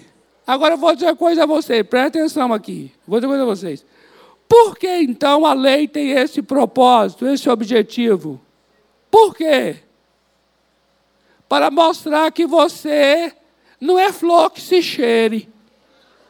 Deixa eu usar um linguajar bem, bem, bem, bem, bem popular. Agora eu pergunto: se você descobriu que você não é flor que se cheire, o que, é que você vai fazer disso? Você vai buscar o Salvador para a sua vida. Você vai buscar um redentor. Você vai buscar alguém que possa te transformar porque você acabou de descobrir que você é transgressor. Então, o que, é que a lei faz? A lei nos conduz a Cristo. Amém? Olha que tremendo, diga se não é. É tremendo isso. É tremendo isso.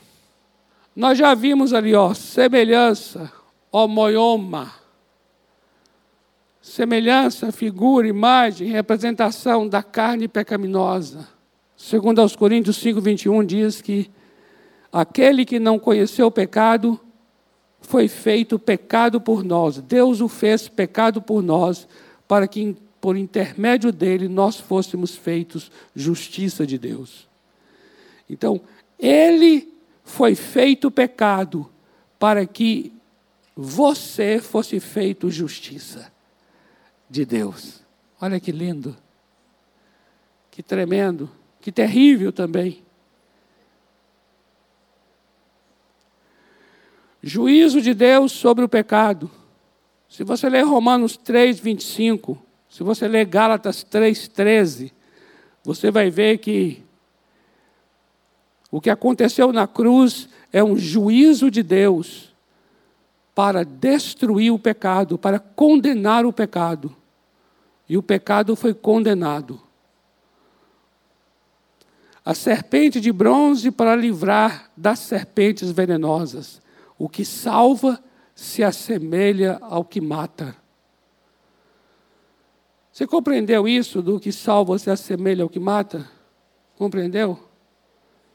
Veja a ligação que tem, então, Romanos 8,3 com, com João 3,14. quando você olha para a serpente, será salvo. Foi assim. Quem olhasse para a serpente de bronze era salvo. O que, que isso quer dizer em relação a Jesus? Quer dizer assim: quando eu olho para a cruz, eu vejo Jesus levantado, significa que o quê? Que eu estou olhando para o pecado sendo condenado. O meu pecado está sendo condenado.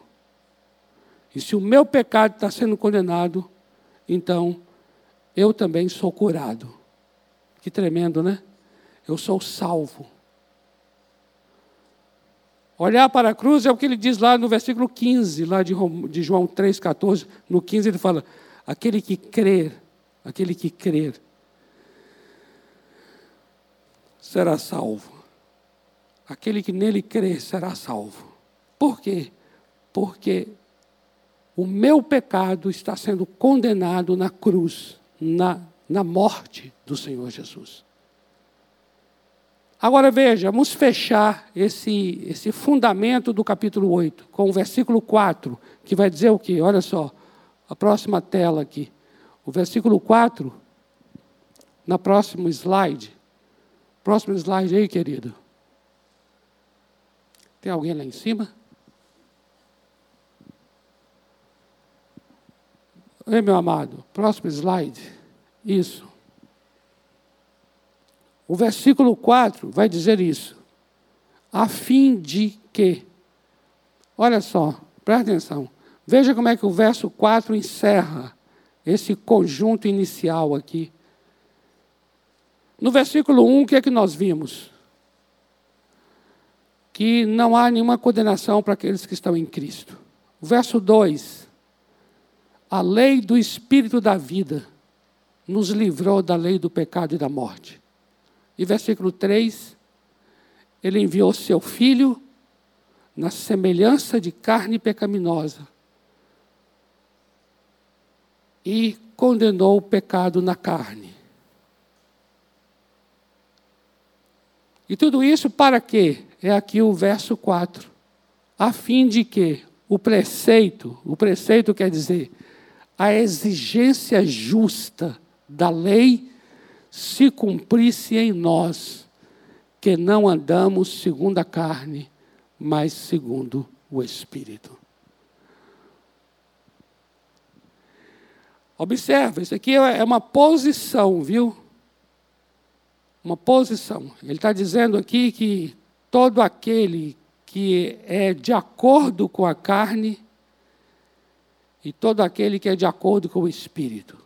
Então ele está dizendo que o preceito da lei, que é um preceito justo, a exigência da lei é justa, ela vai se cumprir em nós. Em nós, que andamos segundo o Espírito. Observe a pessoa do Espírito Santo aqui, o ministério do Espírito Santo aqui no capítulo 8. É tremendo, viu? O Espírito Santo, no capítulo 8, ele vai realizar em nós o que Jesus fez por nós na cruz. Por isso, aquela imagem lá que nós colocamos, que eu quero que você nunca esqueça aquela imagem lá. A cruz se tornando a pomba. Porque o Espírito Santo, ele vai fazer isso em nós. O que, que o Espírito Santo vai fazer em nós? o cumprimento da justa exigência da lei. Porque a lei, o que a lei exige, ela é justa. O problema não é a lei, o problema é a carne, que torna a lei fraca, impossível. Mas a carne foi condenado o pecado na carne. Então a morte de Jesus, agora, o que faz o Espírito Santo? Por causa da morte de Jesus, ele faz com que eu, em minha vida, se cumpra a justa exigência da lei. Agora, preste atenção numa coisa muito tremenda, é tremendo isso, é muito sutil, é muito sutil. É assim, ó. A justa exigência da lei se cumpre em mim e não por mim. Isso é sutil. Amados, eu vou dizer uma coisa a vocês aqui. Eu acredito que nenhum de nós aqui alcança o padrão da lei. Eu acredito que não há, não há o que a gente ache que é certo fazer, achar que está fazendo o que é certo.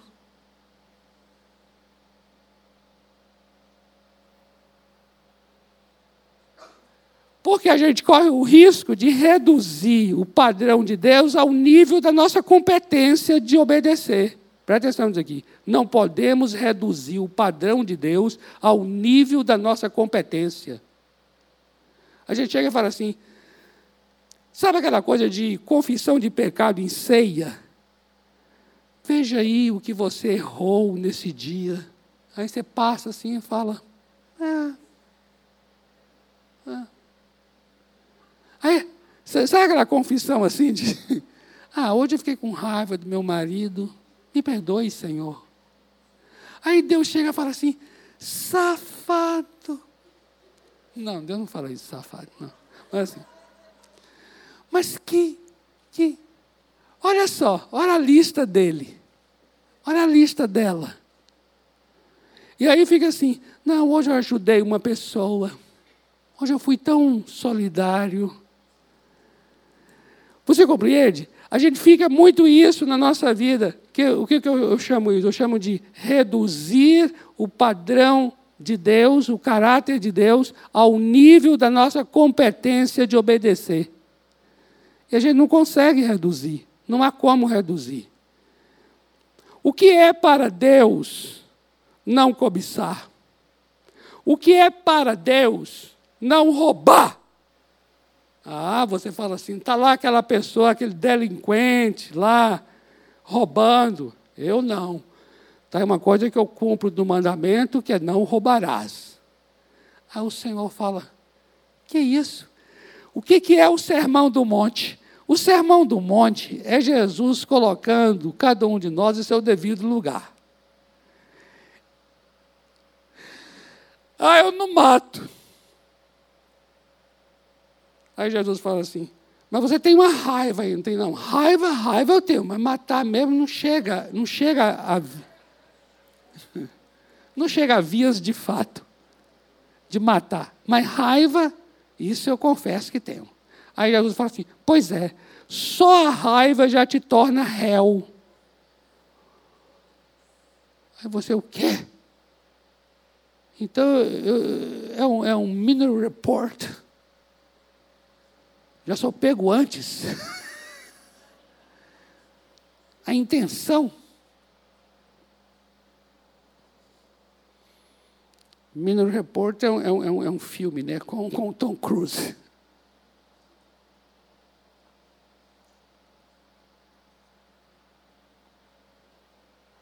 Então veja como é que é interessante isso. Amados, eu gostaria que você ouvisse, recebesse, lesse, estudasse o Romanos 8 despretensiosamente. Amém?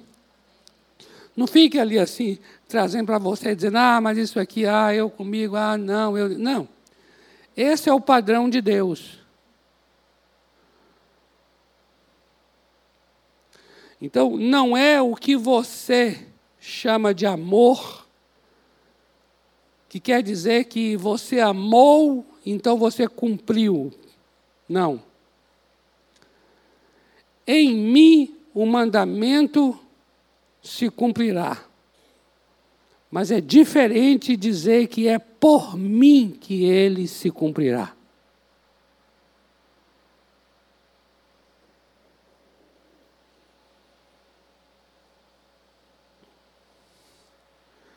A fim de que o preceito da lei se cumpra em nós, em mim.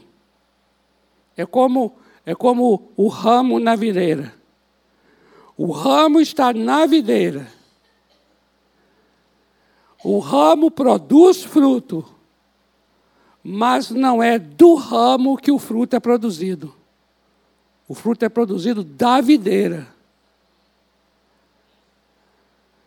O fruto é produzido no ramo, mas o fruto não é produzido do ramo.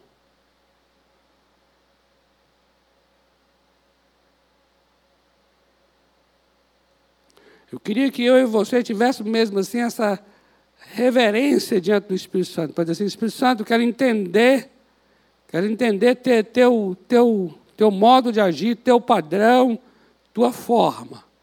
Não vou ficar medindo pela minha vida, não. Quero te entender aqui. Como é que é isso? Aí ele vai dizer que é exatamente isso aqui. Ele, ele é o único capaz de fazer com que se cumpra o Espírito Santo, é o único capaz de fazer com que se cumpra em nós a justa exigência da lei. Olha só, quando você lê Ezequiel 36, veja lá, Ezequiel 36. Veja os versículos 26 e 27. De Ezequiel 36.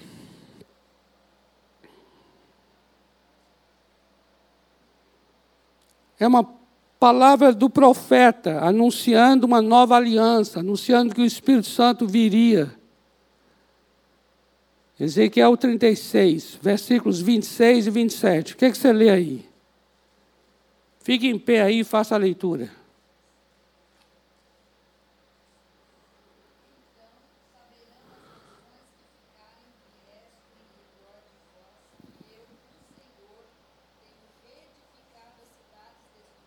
Espera aí, espera aí. Ezequiel 36?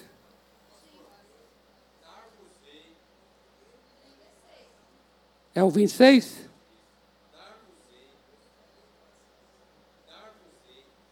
Ah, legal.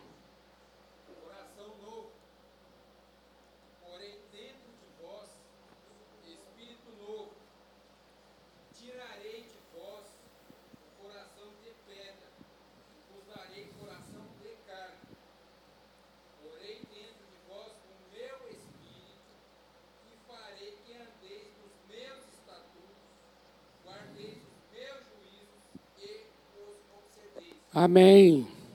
Olha aí. Veja essa palavra que o profeta está anunciando que vai acontecer. Colocarei dentro de vocês o meu espírito. E aí ele está dizendo o quê? Farei com que andeis. Entende isso? É bem claro, o texto está dizendo assim: que é Deus quem concede o Espírito e é Ele quem fará com que andemos. É Ele quem fará com que obedeçamos.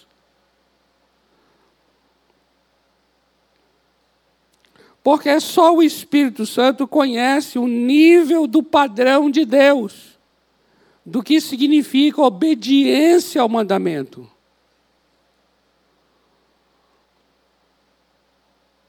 O mandamento, o que, que ele é? Ele é uma expressão do caráter de Deus. Mas eu não posso transformar o mandamento apenas num ato exterior de obediência e reduzi-lo ao meu nível de compreensão e à minha capacidade de obedecer, de obediência. Não posso. Quem é que sabe o que é não cobiçar? É Deus. Quem é que sabe o que é não roubar? É Deus. Porque você pode estar não roubando dentro do conceito seu do que é não roubar e ao mesmo tempo está roubando, porque você não está sabendo que o que você está fazendo de outra maneira é roubo. Entende isso que eu estou falando?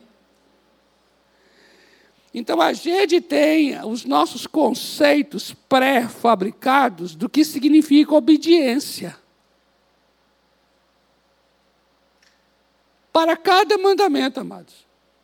Se você observar lá os dez mandamentos, cada um de nós tem um conceito é, próprio do que significa obedecer.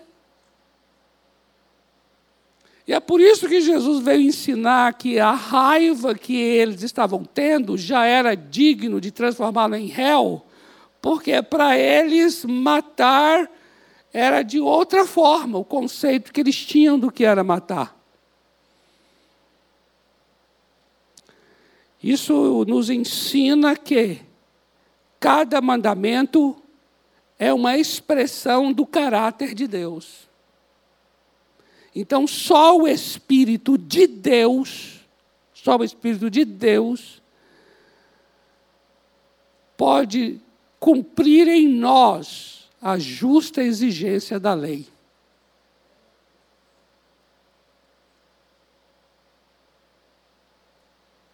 A gente está lendo Romanos, viu?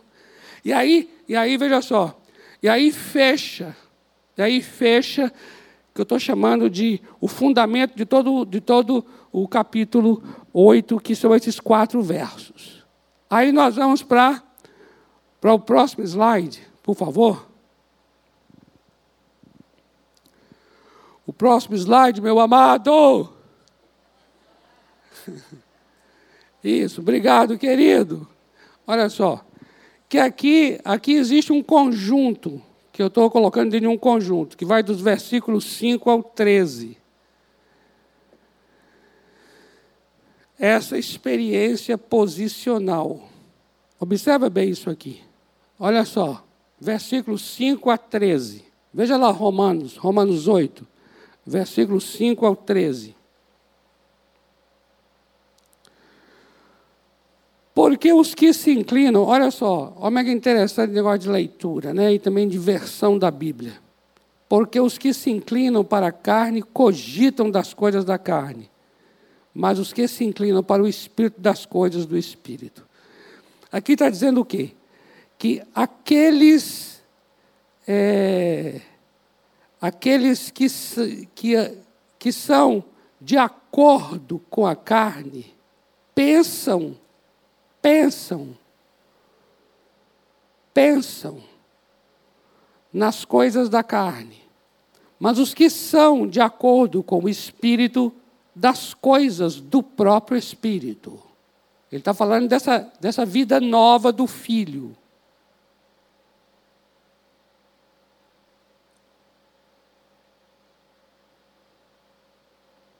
Ele está falando de uma realidade assim, a sua posição nova é essa. Você é uma pessoa que não está na carne, isso é posição. Você está no espírito, isso é posição. Para você compreender melhor o verso 5 em diante, você precisa já, já ler o verso 9. Leia o verso 9 aí. Olha o verso 9.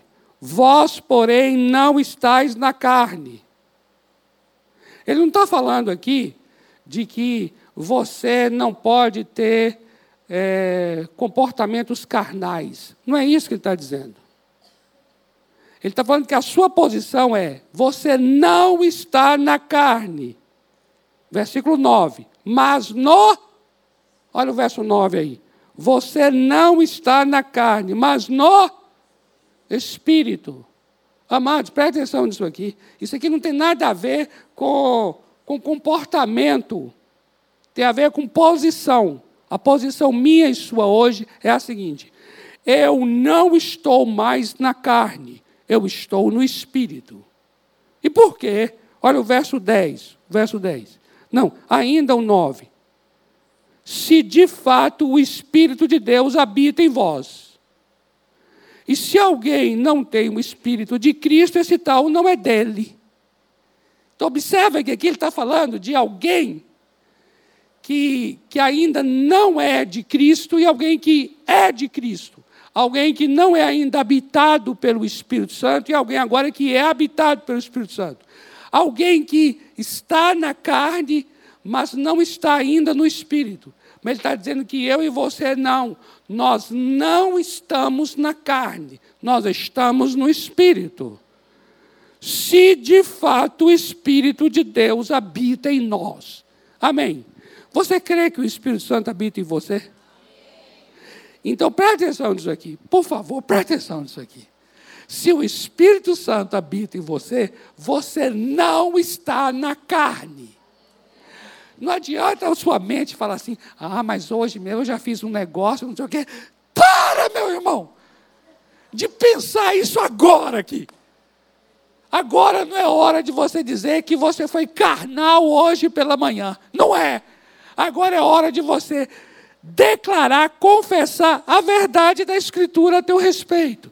E a verdade é: não estamos na carne. Nós estamos no Espírito, porque o Espírito Santo de Deus habita em nós. Amém. Glória a Deus. Pode aplaudir, pode aplaudir. Amém. É disso que ele está falando desde o versículo 5. Desde o versículo 4, na verdade, é disso que ele está falando. É disso que ele está falando.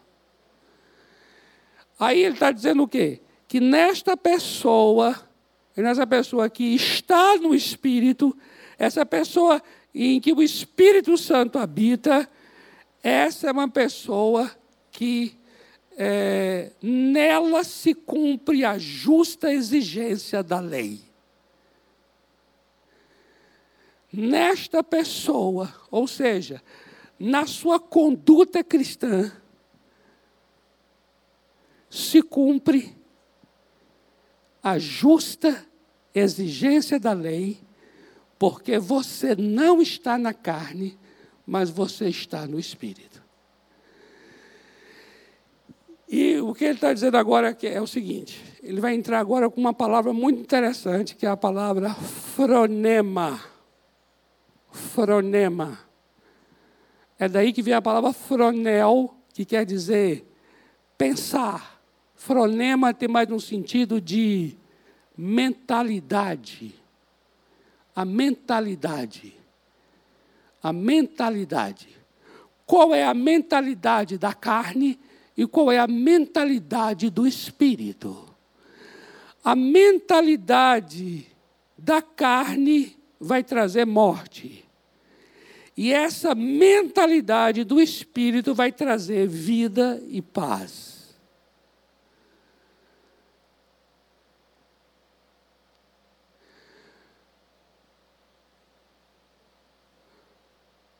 Observe que o que ele está colocando aqui não tem caráter imperativo.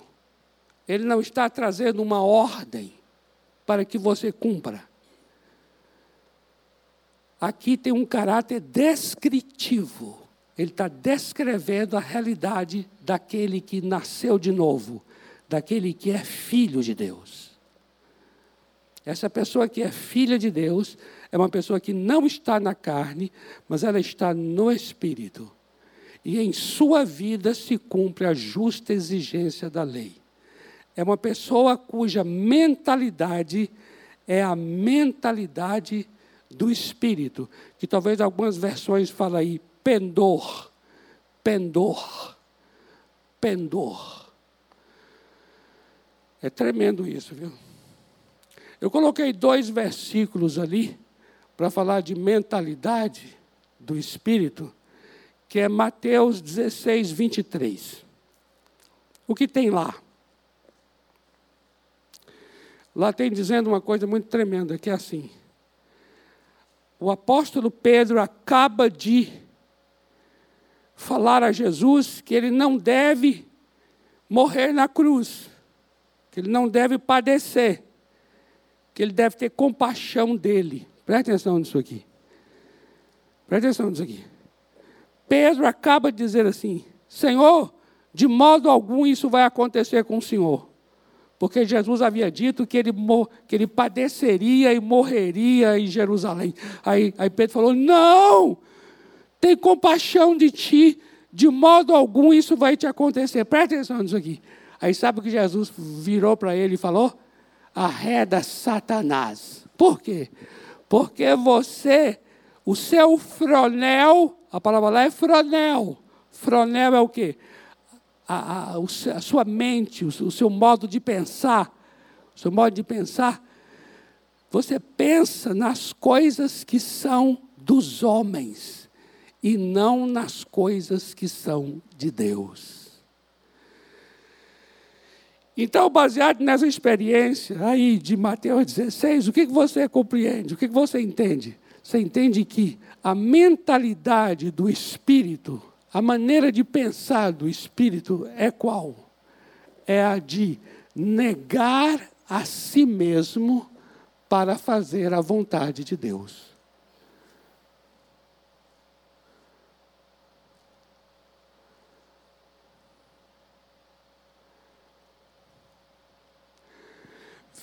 Veja Filipenses capítulo 2, versículo 5. Lá diz assim: tenha em você o mesmo fronel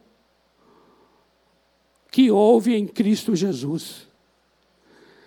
Tenha em você esse, esse modo de pensar. E qual é o modo de pensar? Qual é a mentalidade ali? A mentalidade ali, você vai entender lendo os versos anteriores, quando diz assim: Não faça nada por vanglória, porque o que é a vanglória? A vanglória é a mentalidade da carne.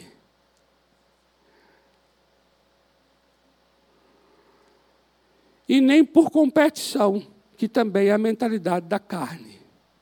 Por quê? Porque a carne, a carne simboliza esse modo rebelde que há no mundo contra Deus.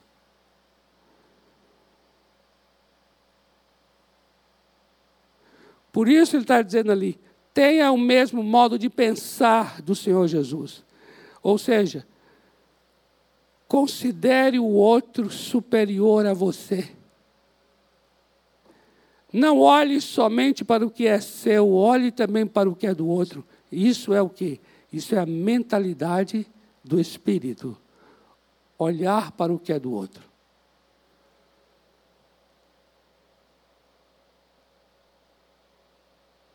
Você vai começando a compreender através das Escrituras o quê? Olha só, eu só citei dois textos, Mateus 16, 23, Filipenses 2, 5. Mas é através da Bíblia, é através dessas instruções que você vai compreendendo qual é a mentalidade da carne e qual é a mentalidade do Espírito.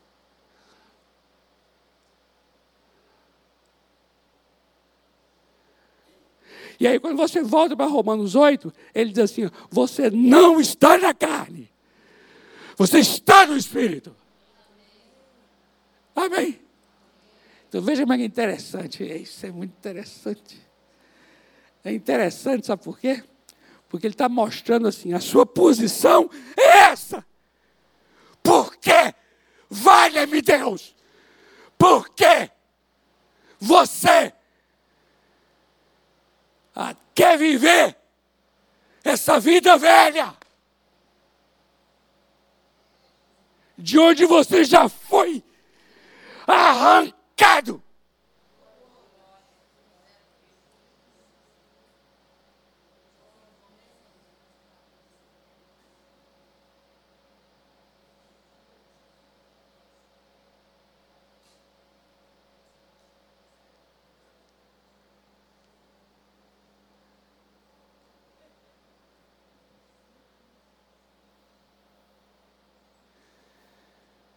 Nós estamos lendo só Romanos aqui. Eu trouxe Mateus e trouxe Filipenses já para poder dizer um pouco mais sobre a mentalidade da carne, um pouco mais sobre a mentalidade do espírito. Mas quando você fica em Romanos, ele está dizendo só, ele está dizendo somente assim, ó. Essa é a mentalidade do espírito. Essa é a mentalidade da carne. Você não está na carne, você está no espírito. Então Paulo sempre espera que as pessoas andem de maneira digna da posição em que foram postos.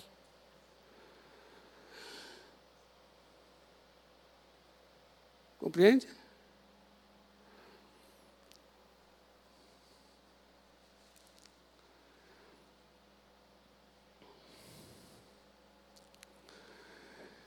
E aí, e aí nós temos um, um, um desfecho não é? do verso 1 ao 13, dessa maneira que eu estou colocando aqui. No verso 1, em Cristo, no verso 13, pelo Espírito. Porque você vai observar que tudo é em Cristo pelo Espírito. Em Cristo pelo Espírito. Aquilo que foi feito em Cristo, hoje é realizado pelo Espírito. Guarda isso em seu coração aquilo que foi feito em Cristo lá atrás, hoje é realizado pelo Espírito. O que foi feito em Cristo no passado é feito pelo Espírito no presente. O Espírito Santo não faz nada mais além do que o que já foi feito em Cristo.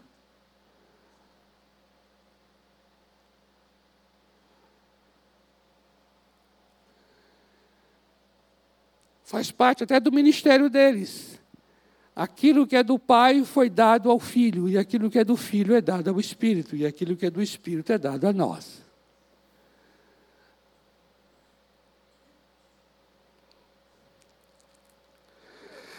Aí entra o próximo slide, querido.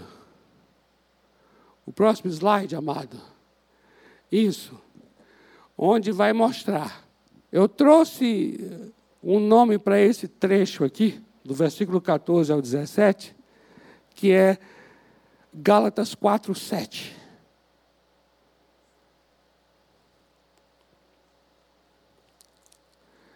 Não és escravo, mas filho. Amém? Olha só que interessante. Tudo uma questão de posição. Entendeu? Ou seja, a sua posição agora não é de escravo. A sua posição agora é de filho.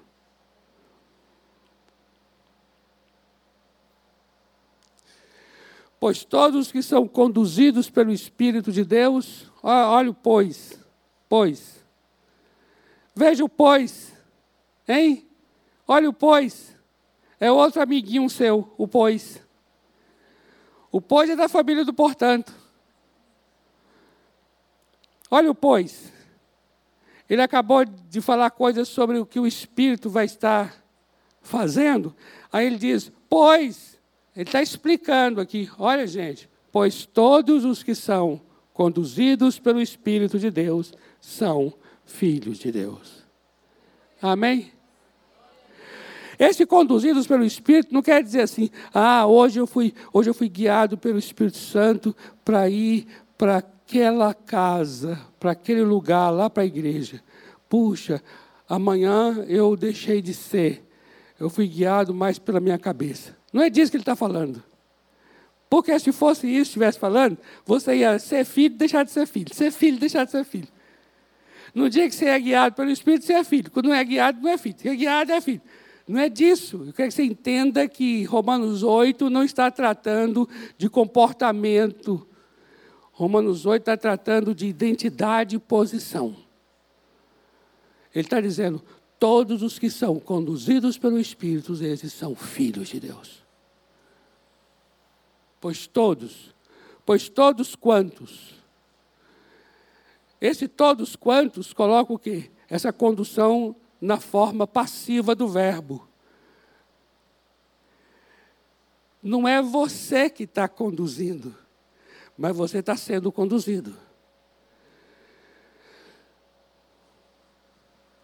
A forma, olha só, a forma ativa do verbo, no versículo 13.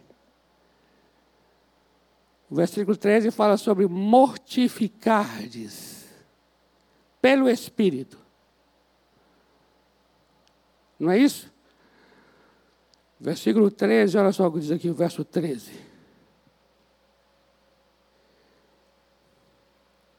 Mortificardes os feitos do corpo, mas se pelo Espírito, olha aqui, ó, pelo Espírito, mortifica, isso é, é, é a forma ativa.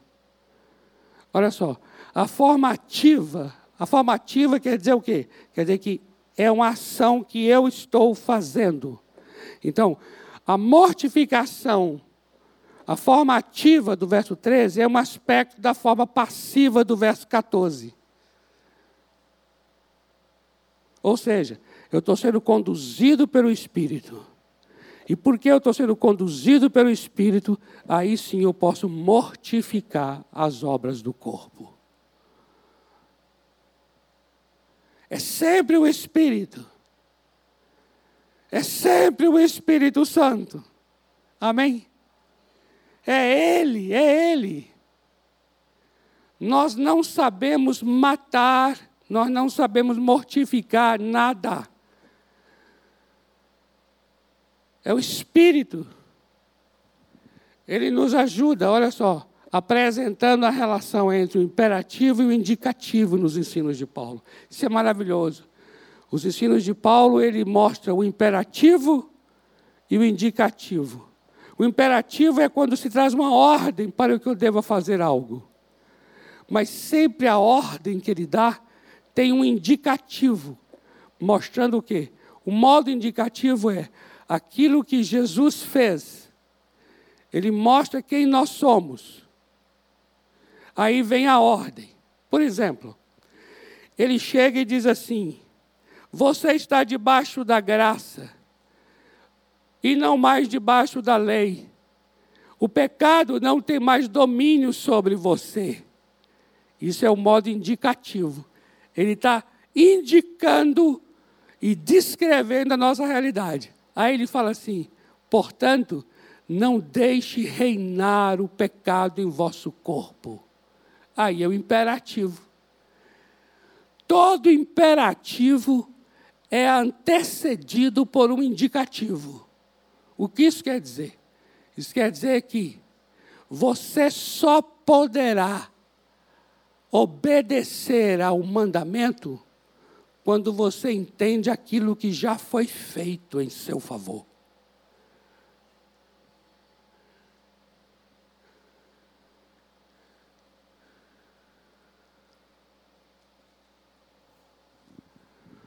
Conduzir revela que toda a vida é determinada pelo Espírito Santo. Gálatas 5,18 diz que nós somos, não estamos mais debaixo da lei, porque nós somos guiados pelo Espírito Santo, nós somos conduzidos pelo Espírito. Pois é uma condição e não uma circunstância, é uma marca distinta do Filho de Deus. Eu posso dizer que todo aquele que tem o Espírito e todo aquele que é habitado pelo Espírito é uma pessoa que é conduzida pelo Espírito. E veja só o que diz o versículo 15. Pode colocar o próximo slide, amado. Por quê? Por quê? Porque você não recebeu o espírito de escravidão. Para você viver outra vez com medo, atemorizado, mas você recebeu o espírito de adoção, baseados no qual clamamos Abba, Pai. Veja o que ele está dizendo aqui. Olha, olha, olha o que ele está dizendo desde o começo, para você entender agora aqui. Ele está falando: olha, você é conduzido Todo filho de Deus é conduzido pelo Espírito. Sabe por quê? Porque você não recebeu o espírito de escravidão. Observe, essa escravidão, quando você lê escravidão em Romanos, e também em Gálatas, que Romanos e Gálatas eles são um, um tanto semelhantes, mas quando você lê escravidão, o sentido é aquele ali, ó, escravidão sob a lei. Se você ler Gálatas 4, de 1 a 7, ele vai dizer que nós não somos mais escravos. E ele fala de escravos, de estar, de estar debaixo da lei. Estar debaixo significa estar escravo da lei. O que é alguém que é escravo da lei? É alguém que a lei domina sobre ele. E aí ele tem que obedecê-la. E quando ele não obedece, o que acontece? Ele fica com medo. Medo de quê? Medo da punição, medo da condenação. Porque ele sabe que Deus é um juiz justo. E se ele. Sabe quando você tem medo porque, porque não, não fez o que você julga que deveria ter feito? Sabe quando a gente tem medo de Deus? Sabe aquela coisa de, ah, eu pequei. Amado, vou dizer uma coisa a você. Medo, medo, quando peca, é sinal de escravidão. Quando você sente a dor, a dor por ter pecado, é sinal de filiação. Escravo tem medo quando erra. filho sente tristeza e dor quando erra.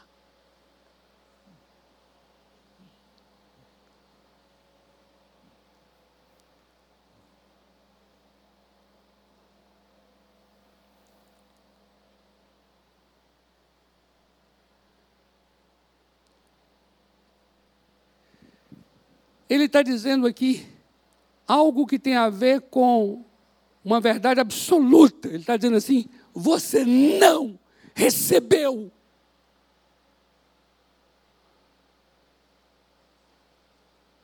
Ele está dizendo: isso não é coisa sua e nem minha.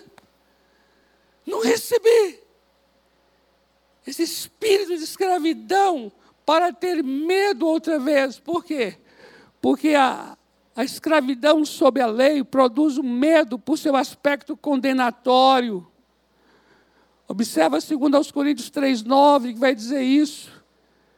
Vai dizer que a letra da lei é chamado de ministério da condenação. Por quê? Porque ninguém cumpre a lei totalmente. Imagine você agora ser considerado uma pessoa justa porque cumpriu, obedeceu. E se você não obedeceu, você deixa de ser justo. Imagine depender do seu comportamento. Imagine se hoje, hoje, sábado, a gente está ainda no meio do, do dia, mas só hoje, se depender do teu comportamento para você, entende isso que eu falo? Ser aceito, ser acolhido por Deus Imagine só o que você, só nessa manhã, o que seria da sua vida e da minha. Realmente traz medo. Medo por quê? Porque a gente transgride e toda transgressão produz medo. A gente fica atemorizado. E esse espírito de escravidão, ele contrasta com o espírito de adoção. Porque Paulo está dizendo: você não recebeu o espírito de escravidão, você recebeu um espírito de adoção. Foi isso que você recebeu. Eu estou dizendo a você desde o início, Paulo está falando assim, desde o primeiro versículo, eu estou dizendo isso a você. Você recebeu um espírito de adoção. E esse espírito clama dentro de você. Você clama por causa desse espírito que está em você. E o que? E qual é o clamor? Qual é o grito? O grito é Aba Pai. Aba, Aba Pai. Esse Aba Pai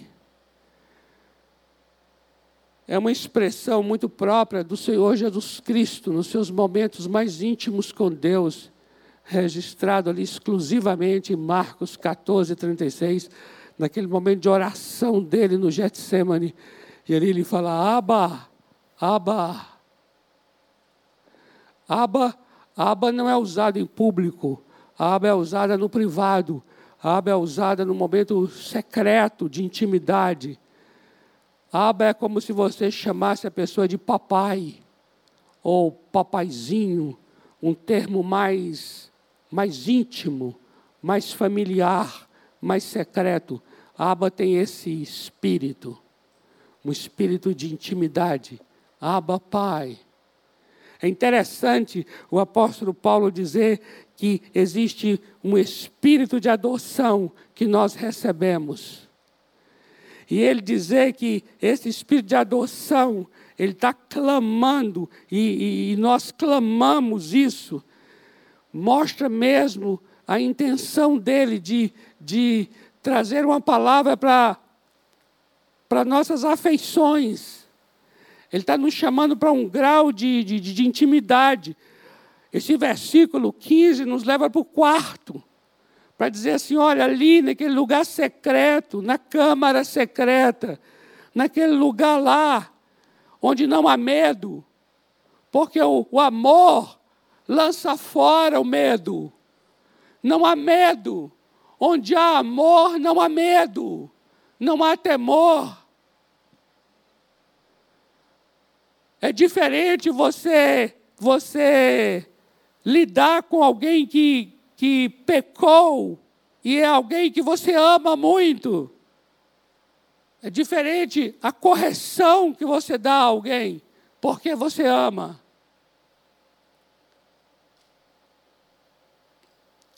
Ele está mostrando aqui que é um outro espírito mesmo. Você não está na carne. Você não é escravo. Você não é estranho. Você não é distante. Você está no Espírito. O Espírito habita em você. E você recebeu um espírito de adoção. A palavra adoção, ela quer dizer literalmente assim, é, é, lugar de filho. Adoção significa literalmente assim, posição de filho, colocado como filho. É isso que quer dizer adoção. E, e adoção é, é muito didático aqui, porque ele não está falando só que você é filho, mas adoção para mim tem um sentido na maior para dizer assim: você não é só filho no sentido de ter sido regenerado pelo Espírito Santo. Mas você também agora precisa estar na posição de filho. Então você é um filho adotado. Veja como é interessante. A palavra do Senhor fala sobre nós sermos filhos nascidos e nós sermos filhos adotados. Presta atenção nisso. Nascido. Quem é adotado não é nascido, é adotado. Mas aqui ele tem textos na Bíblia que mostram que você é um filho nascido. O próprio João, capítulo 1, versículos 12, 13, fala de ser nascido. João, capítulo 3, fala de ser nascido do Espírito. Então você é nascido, mas ao mesmo tempo também nos chama de de espírito de adoção. Você é adotado. E como é que funciona? Eu vejo assim: você é um filho que foi gerado, você tem a natureza do pai, e agora você vai estar na posição de filho do seu pai. Ele não quer que você, que você é, seja nascido de Deus e viva fora. Ele quer que você seja nascido de Deus, mas viva dentro da casa e haja como alguém que é filho. Então você é um filho gerado e você também é um filho adotado. é. E para mim, essa adoção combina muito com o capítulo 8 de, de, de Romanos, porque ele está justamente chamando a atenção disso. É a posição sua. Você não está na carne, você está no espírito.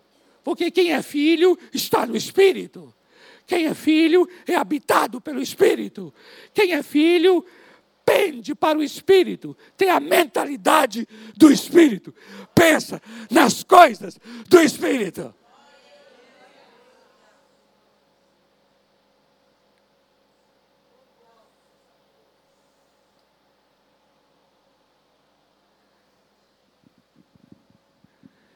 E o próprio Espírito, Espírito Santo, testemunha com o meu espírito, espírito humano, de que eu sou filho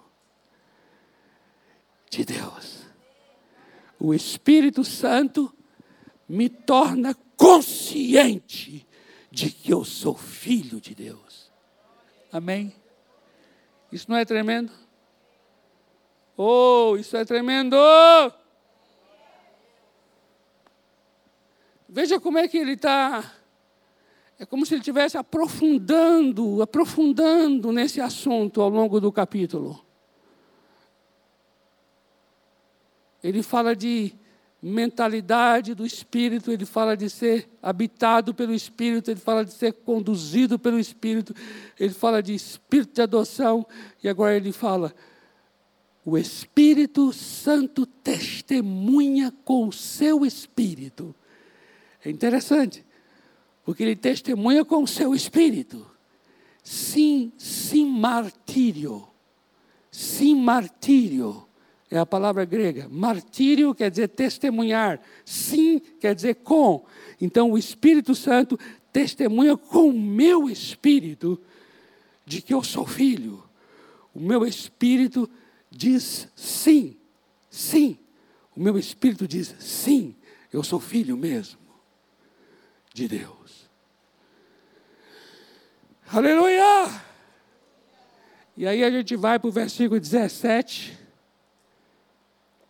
que encerra esse primeiro bloco, que diz: se somos filhos, olha aí,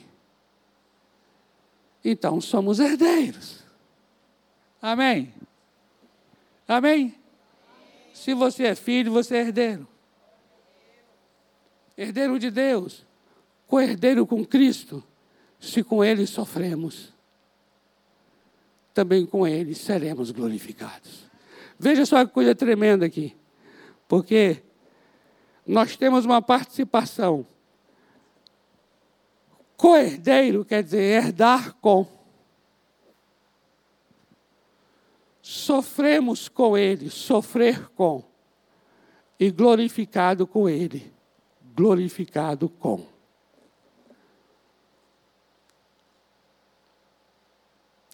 Então, com Ele herdamos, com Ele sofremos, com Ele glorificados. Os textos que nós temos ali, de Gálatas 3, 18 e 29, Efésios 1, 14 e 18, fala sobre essa herança. E é tremendo isso, porque nós somos herdeiros. Ele fala texto sobre nós herdarmos a promessa, a herança que é a possessão final. O Espírito Santo, ele foi dado como um penhor da nossa herança.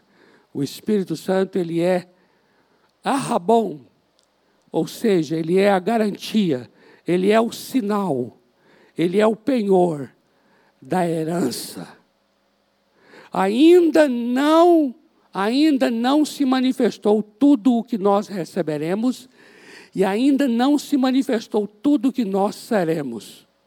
O Espírito Santo foi dado antes como um penhor, como um sinal daquilo que ainda receberemos e daquilo que ainda seremos.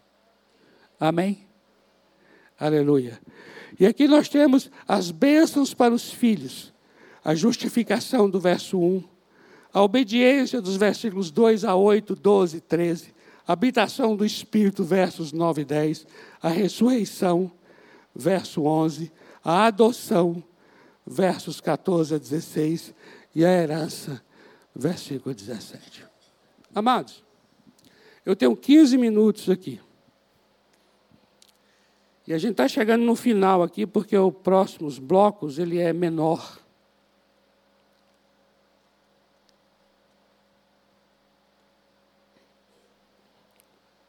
Eu estou falando isso aqui porque se a gente passar um 10 minutos, tá bom. Eu queria a compreensão de vocês, tá bom? Mas não passa de 10. Pode trazer o próximo slide, que aí nós vamos entrar no segundo bloco. O segundo bloco é a revelação dos filhos. O versículo 17, ele é um versículo de transição, porque ele está falando sobre nós somos herdeiros com ele, veja bem, com ele nós sofremos e com ele nós seremos glorificados. E esse segundo bloco agora, ele vai falar sobre a glória futura, a revelação dos filhos. Isso aqui é tão tremendo, amados. Eu vou ler. Olha só. Versículo 18.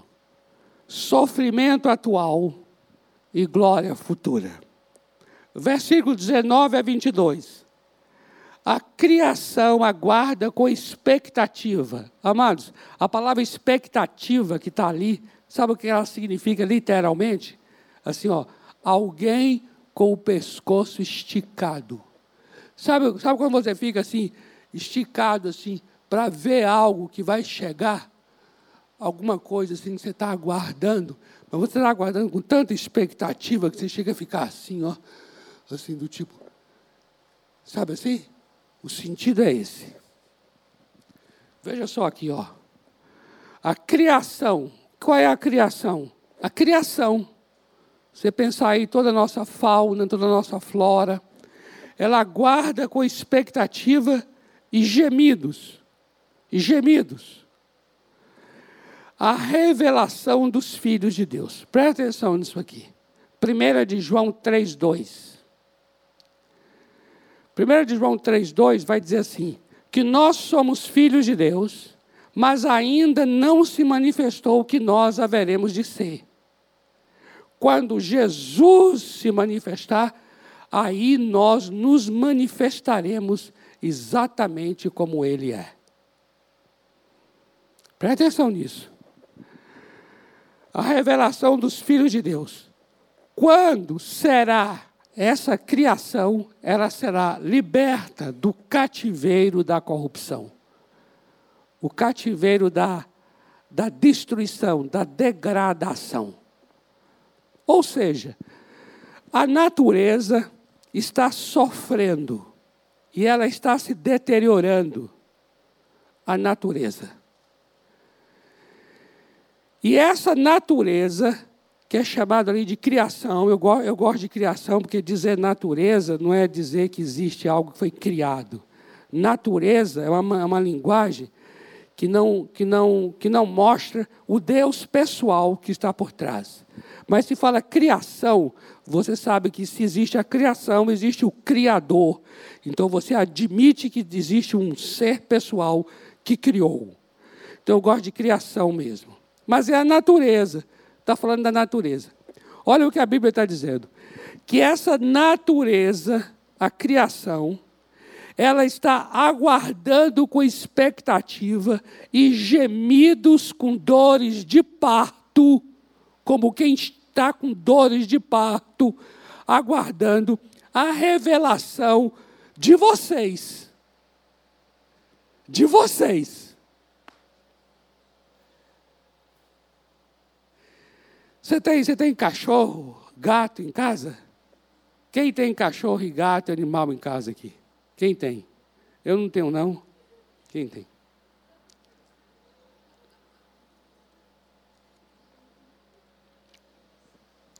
Quando teu cachorro olhar para você, depois de hoje, você pode saber de uma coisa. Ele está olhando ali e pensando assim: quando é que você vai se revelar?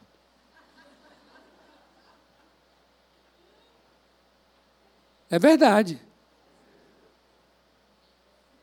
A criação está aguardando. Esses movimentos que estão se fazendo hoje aí pela questão da eco, eco não sei o quê, eco não sei o quê. A gente sabe que hoje tudo está tá politizado, né? Mas eu vou dizer uma coisa a vocês.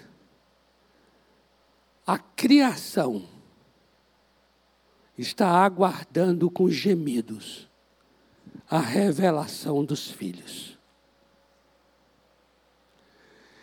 E aí o verso 23 vai dizer assim: os primeiros frutos do Espírito, apontando para uma manifestação completa no futuro. Nós temos, nós também cristãos, estamos gemendo. Por que nós estamos gemendo? Porque nós temos as primícias do Espírito. Presta atenção nisso aqui. Primícias quer dizer primeiros frutos. E primícias sempre quer dizer assim, o início de algo que vai ainda se completar. É isso que quer dizer primícia, viu? Primícia sempre quer dizer isso. Primícia é o primeiro, tudo bem, é primeiro, mas não é só primeiro. Primícia é anunciando que aquilo que iniciou vai se completar. A primícia é dada dos frutos a Deus, indicando que quando todos os frutos forem colhidos, serão sempre do Senhor. A primícia está anunciando antes. A primícia é um anúncio antecipado de algo que vai se completar. E sabe o que o texto está dizendo? Ele está dizendo assim: que nós também estamos gemendo em nosso interior. Por que gememos? Porque nós temos as primícias do Espírito. O que isso quer dizer? Quer dizer que nós temos o Espírito Santo hoje, não apenas como uma presença que ele é completa. Não, não é completa. O que o Espírito está em nós hoje é anunciando algo que ainda vai se completar. Se você tem em você algo que anuncia que ainda se completará, faz com que você hoje gema, faz com que você hoje clame, faz com que você hoje aguarde, faz com que você hoje tenha esperança. Você está compreendendo? O Espírito Santo, ele não é todo no sentido de que a obra já se completou. Não, nós temos as primícias do Espírito. Significa que o Espírito Santo, a manifestação dele, é apenas um sinal das coisas que virão. É apenas o penhor da nossa herança. Ele está profetizando as coisas que ainda hão de ser. Se hoje você tem o Espírito Santo, e se hoje o que o Espírito Santo faz em você, isso é apenas o começo de algo que ainda vai se completar. A coisa não se completou. A presença do Espírito Santo é o sinal antecipado que Deus deu de algo que ainda vai se consumar. Por isso é chamado os primeiros frutos, apontando para uma manifestação completa no futuro. E esses primeiros frutos do Espírito fazem com que também aguardemos com gemidos a nossa redenção. E qual é a nossa redenção? A nossa adoção. E qual é a nossa adoção? A redenção do nosso corpo. Veja lá, Romanos 8, 23. Presta atenção nisso. Romanos 8, 23 está dizendo o quê? Nós, fala, leia.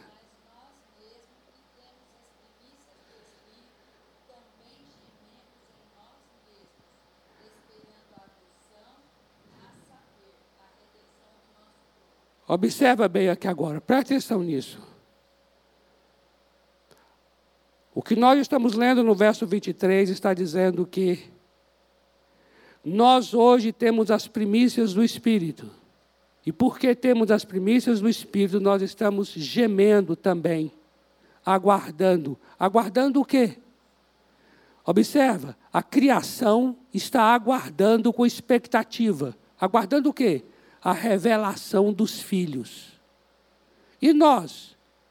Nós também estamos aguardando. Aguardando o quê? A adoção. Uau! Nós estamos aguardando a adoção. De que é que Paulo está falando? A adoção, ele chama aí de redenção do nosso corpo. O que é a redenção do nosso corpo? Quando o nosso corpo será o quê? Glorificado. O Espírito Santo veio para habitar em mim num corpo corruptível. E o Espírito Santo está aqui nesse corpo corruptível como primícia, anunciando, como sinal. A presença do Espírito Santo em mim hoje é a garantia de que meu corpo ainda será redimido. Ele está anunciando que isso vai acontecer. Agora veja que tremendo. Quando o meu corpo for glorificado, isso é chamado de adoção. Por quê? porque a adoção é alguém colocado na posição de filho. Quando é que eu serei realmente filho de Deus? Quando é que eu serei revelado como filho? Amados, entenda bem isso aqui. Enquanto meu corpo dói, enquanto meu corpo envelhece, enquanto meu corpo é reduzido ao pó, Isso não é, isso não é revelação de filho. Porque quem é filho de Deus não tem corpo corruptível.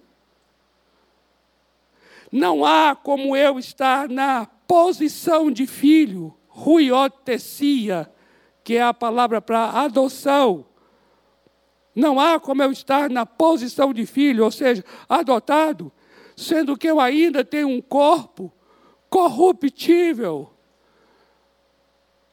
Corpo que corrompe não é revelação de que eu sou filho. A terra está corrompida. Meu corpo também está. Meu corpo é feito de terra.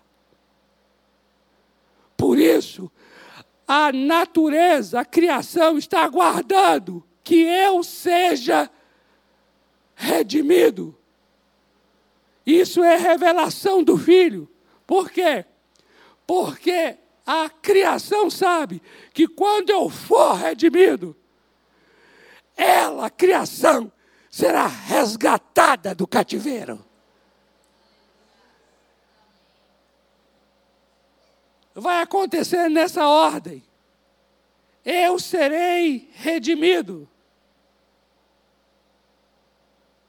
Meu corpo será glorificado. Significa então que agora eu fui revelado como filho de Deus. Porque se eu, se o meu pai não morre, eu como seu filho também não morro, não vou morrer. Se ele tem um corpo glorificado, eu também como filho terei um corpo igual ao dele. E quando isso acontecer, a criação será liberta. Por isso, a criação está aguardando com gemidos que nós sejamos revelados como filhos. Amém? Você consegue compreender isso?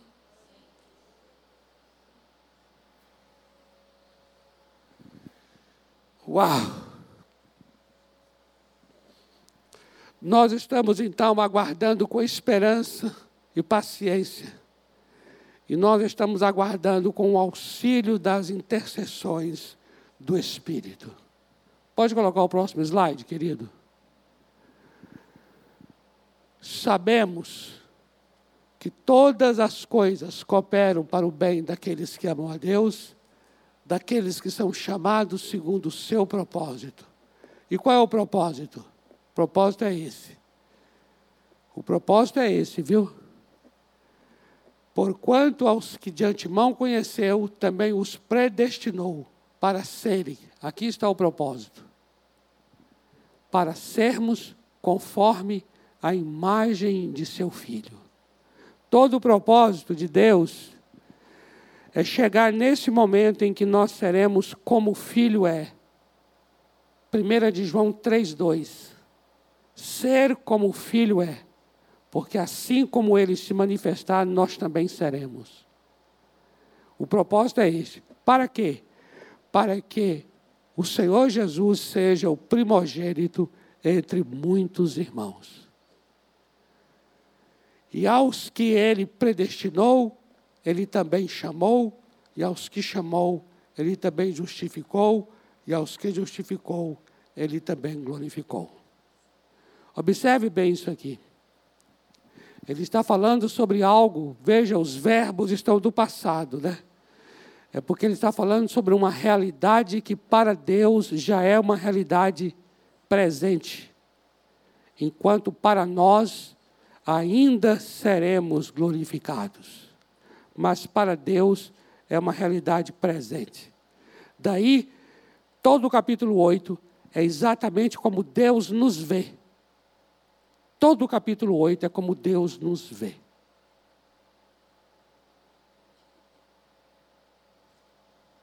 Filipenses 3, 20 e 21 diz isso.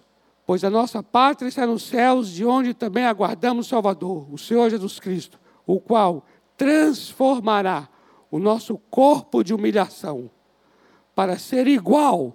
A palavra igual é a mesma de conforme a imagem. É a palavra simorfe. Quer dizer, conforme a mesma forma. E ali está dizendo, ó, que Ele transformará o nosso corpo de humilhação, esse corpo de humilhação que nós temos, para ser conforme, para ser a mesma forma do corpo da sua glória, segundo a eficácia do poder que ele tem de até subordinar a si todas as coisas. Aleluia. Aleluia. Aleluia. E agora, irmãos, para encerrar, coloca o próximo slide aí, meu amado. Os versículos 31 ao 39 é sobre a nossa segurança que temos nele.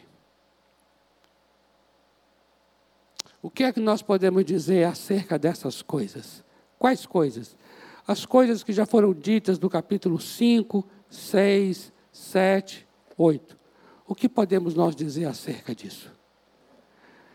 Se Deus é por nós, quem será contra? Amém? Se Ele é por nós, quem será contra? E aí ele vai. Deus entregou o seu Filho e nos agraciou com todas as coisas. Quem é que vai nos acusar? Quem? Veja que ele está fechando o que já disse em todo o capítulo, né? Quem é que vai nos acusar? É Deus que nos justifica diante das acusações. E quem vai nos condenar? Quem? Aí ele responde: É Cristo que morreu, ressuscitou está à direita de Deus como sumo sacerdote. Veja, morreu, ressuscitou está à direita. Veja que coisa tremenda. É porque ele é porque ele morreu, ressuscitou e está à direita que não há mais nenhuma condenação para nós. E aqui eu trouxe João 8,35 para dizer: o escravo não fica sempre na casa, o filho sim fica para sempre. Amém? E aí, o próximo slide. Espera aí, calma, calma, calma. Tem o próximo slide ainda. O inseparável amor do Pai. Quem nos separará do amor de Cristo? Isso aqui é tremendo. Veja, nós temos uma posição nele, amados. Amém? Nós temos uma identidade e uma posição. Quem vai nos separar do amor? Veja, queridos. Veja, queridos. Não é a circunstância que nos faz filho. Não é porque você é filho que não passa por sofrimentos. Não é porque você é filho que você não enfrenta tribulações e aflições. Tribulações e aflições, elas são instáveis. Elas vêm, elas vão. Mas ser filho é estável, é imutável. E o amor dele para conosco não muda.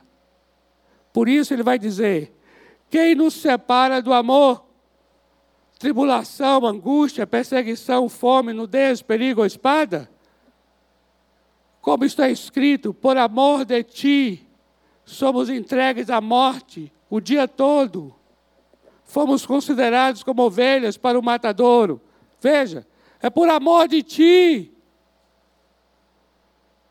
Eu gosto muito daquela passagem lá de João 11, na cura e na ressurreição de Lázaro, quando diz assim: que Lázaro estava doente. Maria e Marta mandaram chamar Jesus. Jesus ouviu o chamado delas. E lá diz assim: Jesus amava muito a Marta, amava muito Maria, amava muito a Lázaro. E ainda ficou dois dias sem atender ao clamor delas. O texto é tão interessante que fala assim: ele amava e ainda ficou dois dias. porque parece que se ama, vai atender logo. Não! O amor de Deus não precisa da bondade de Deus por nós, para que você saiba que Ele ama. E o fato de eu e você passar por isso tudo, não significa que Ele não nos ame. Ele está falando de uma filiação em Cristo, por causa da habitação do Espírito, e é algo que não muda. Você pode ir ao inferno ou ao céu, não é o céu que te faz filho, e não é o inferno que tira a sua filiação. O inferno não te desfilia, e nem o céu te filia, mas é o Espírito Santo. Aleluia! Não importa, está ali em todas estas coisas, somos mais que vencedores por meio daquele que nos amou, porque eu estou bem certo de que nem a morte, nem a vida, nem os anjos, nem principados, nem coisas do presente, nem coisas do porvir, nem os poderes, nem a altura, nem a profundidade, nem qualquer outra criatura poderá nos separar do amor de Deus que está em Cristo Jesus, nosso Senhor. Aleluia! Aleluia! Oh, glória a Deus! Aleluia!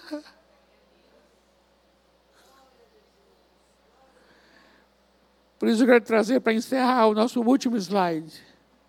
Vede que grande amor nos tem concedido o Pai, a ponto de sermos chamados filhos de Deus.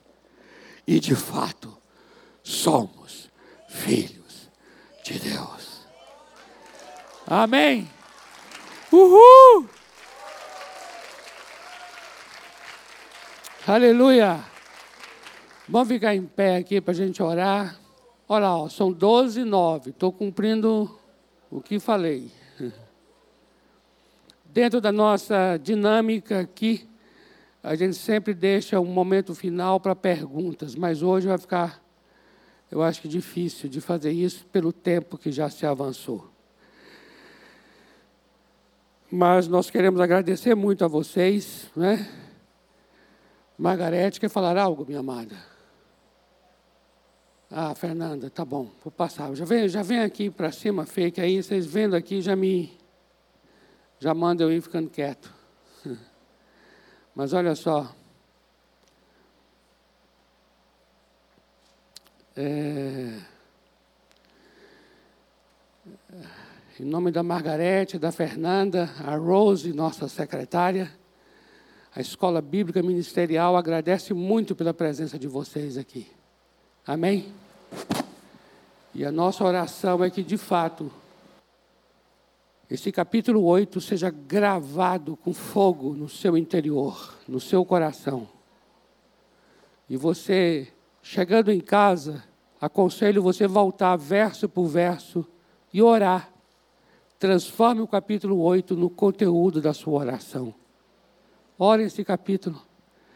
Com certeza você vai orar sempre agradecendo não olhe dizendo, ó oh, Deus, eu quero tanto ser essa pessoa que eu gosto, ah, Senhor, eu queria tanto ser essa pessoa que está aqui, ah, Senhor, eu queria tanto ser. Não, não faça isso.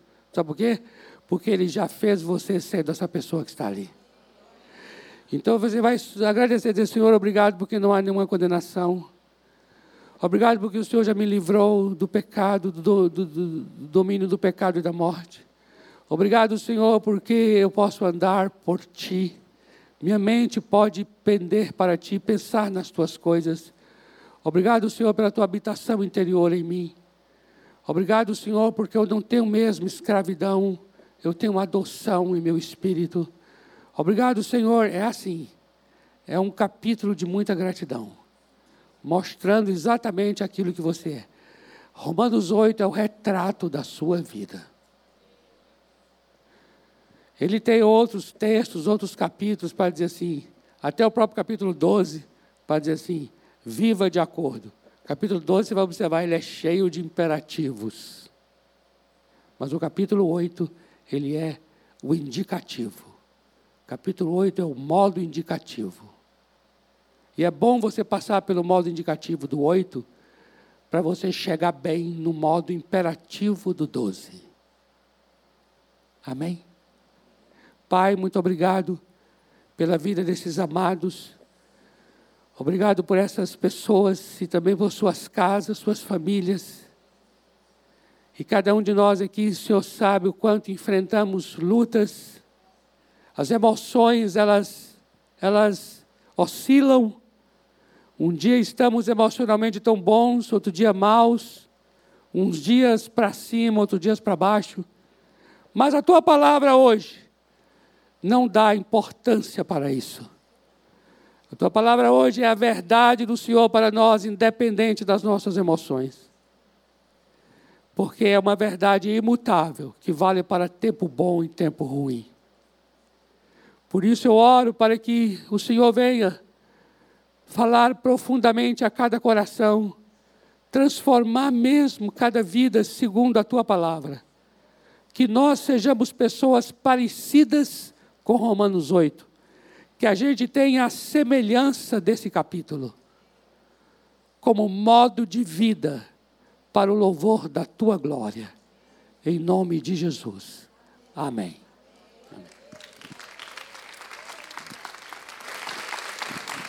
Amém.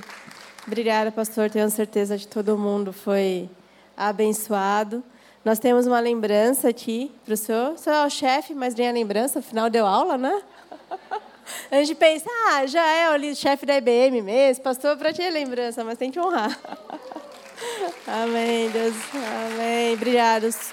O cuidado de Margot, como sempre. Amém. Bom, é, a gente também continuará com o próximo mês com um aulão será no dia 16 de setembro, também das nove ao meio-dia, e nós teremos o pastor Jair, é, o professor e pastor Jair, que muitos conhecem, com o tema Dons Ministeriais e suas aplicações na vida prática, confissão batista dos dons. Né? Nós somos batistas, então vamos compreender o que, que a confissão batista entende sobre esse ponto tão importante para nós como cristãos. Amém? Só isso de recado? Então, que Deus abençoe, tenha um ótimo final de semana e com a programação da nossa igreja para os cultos de domingo. Amém. Que a graça do Senhor esteja com todos.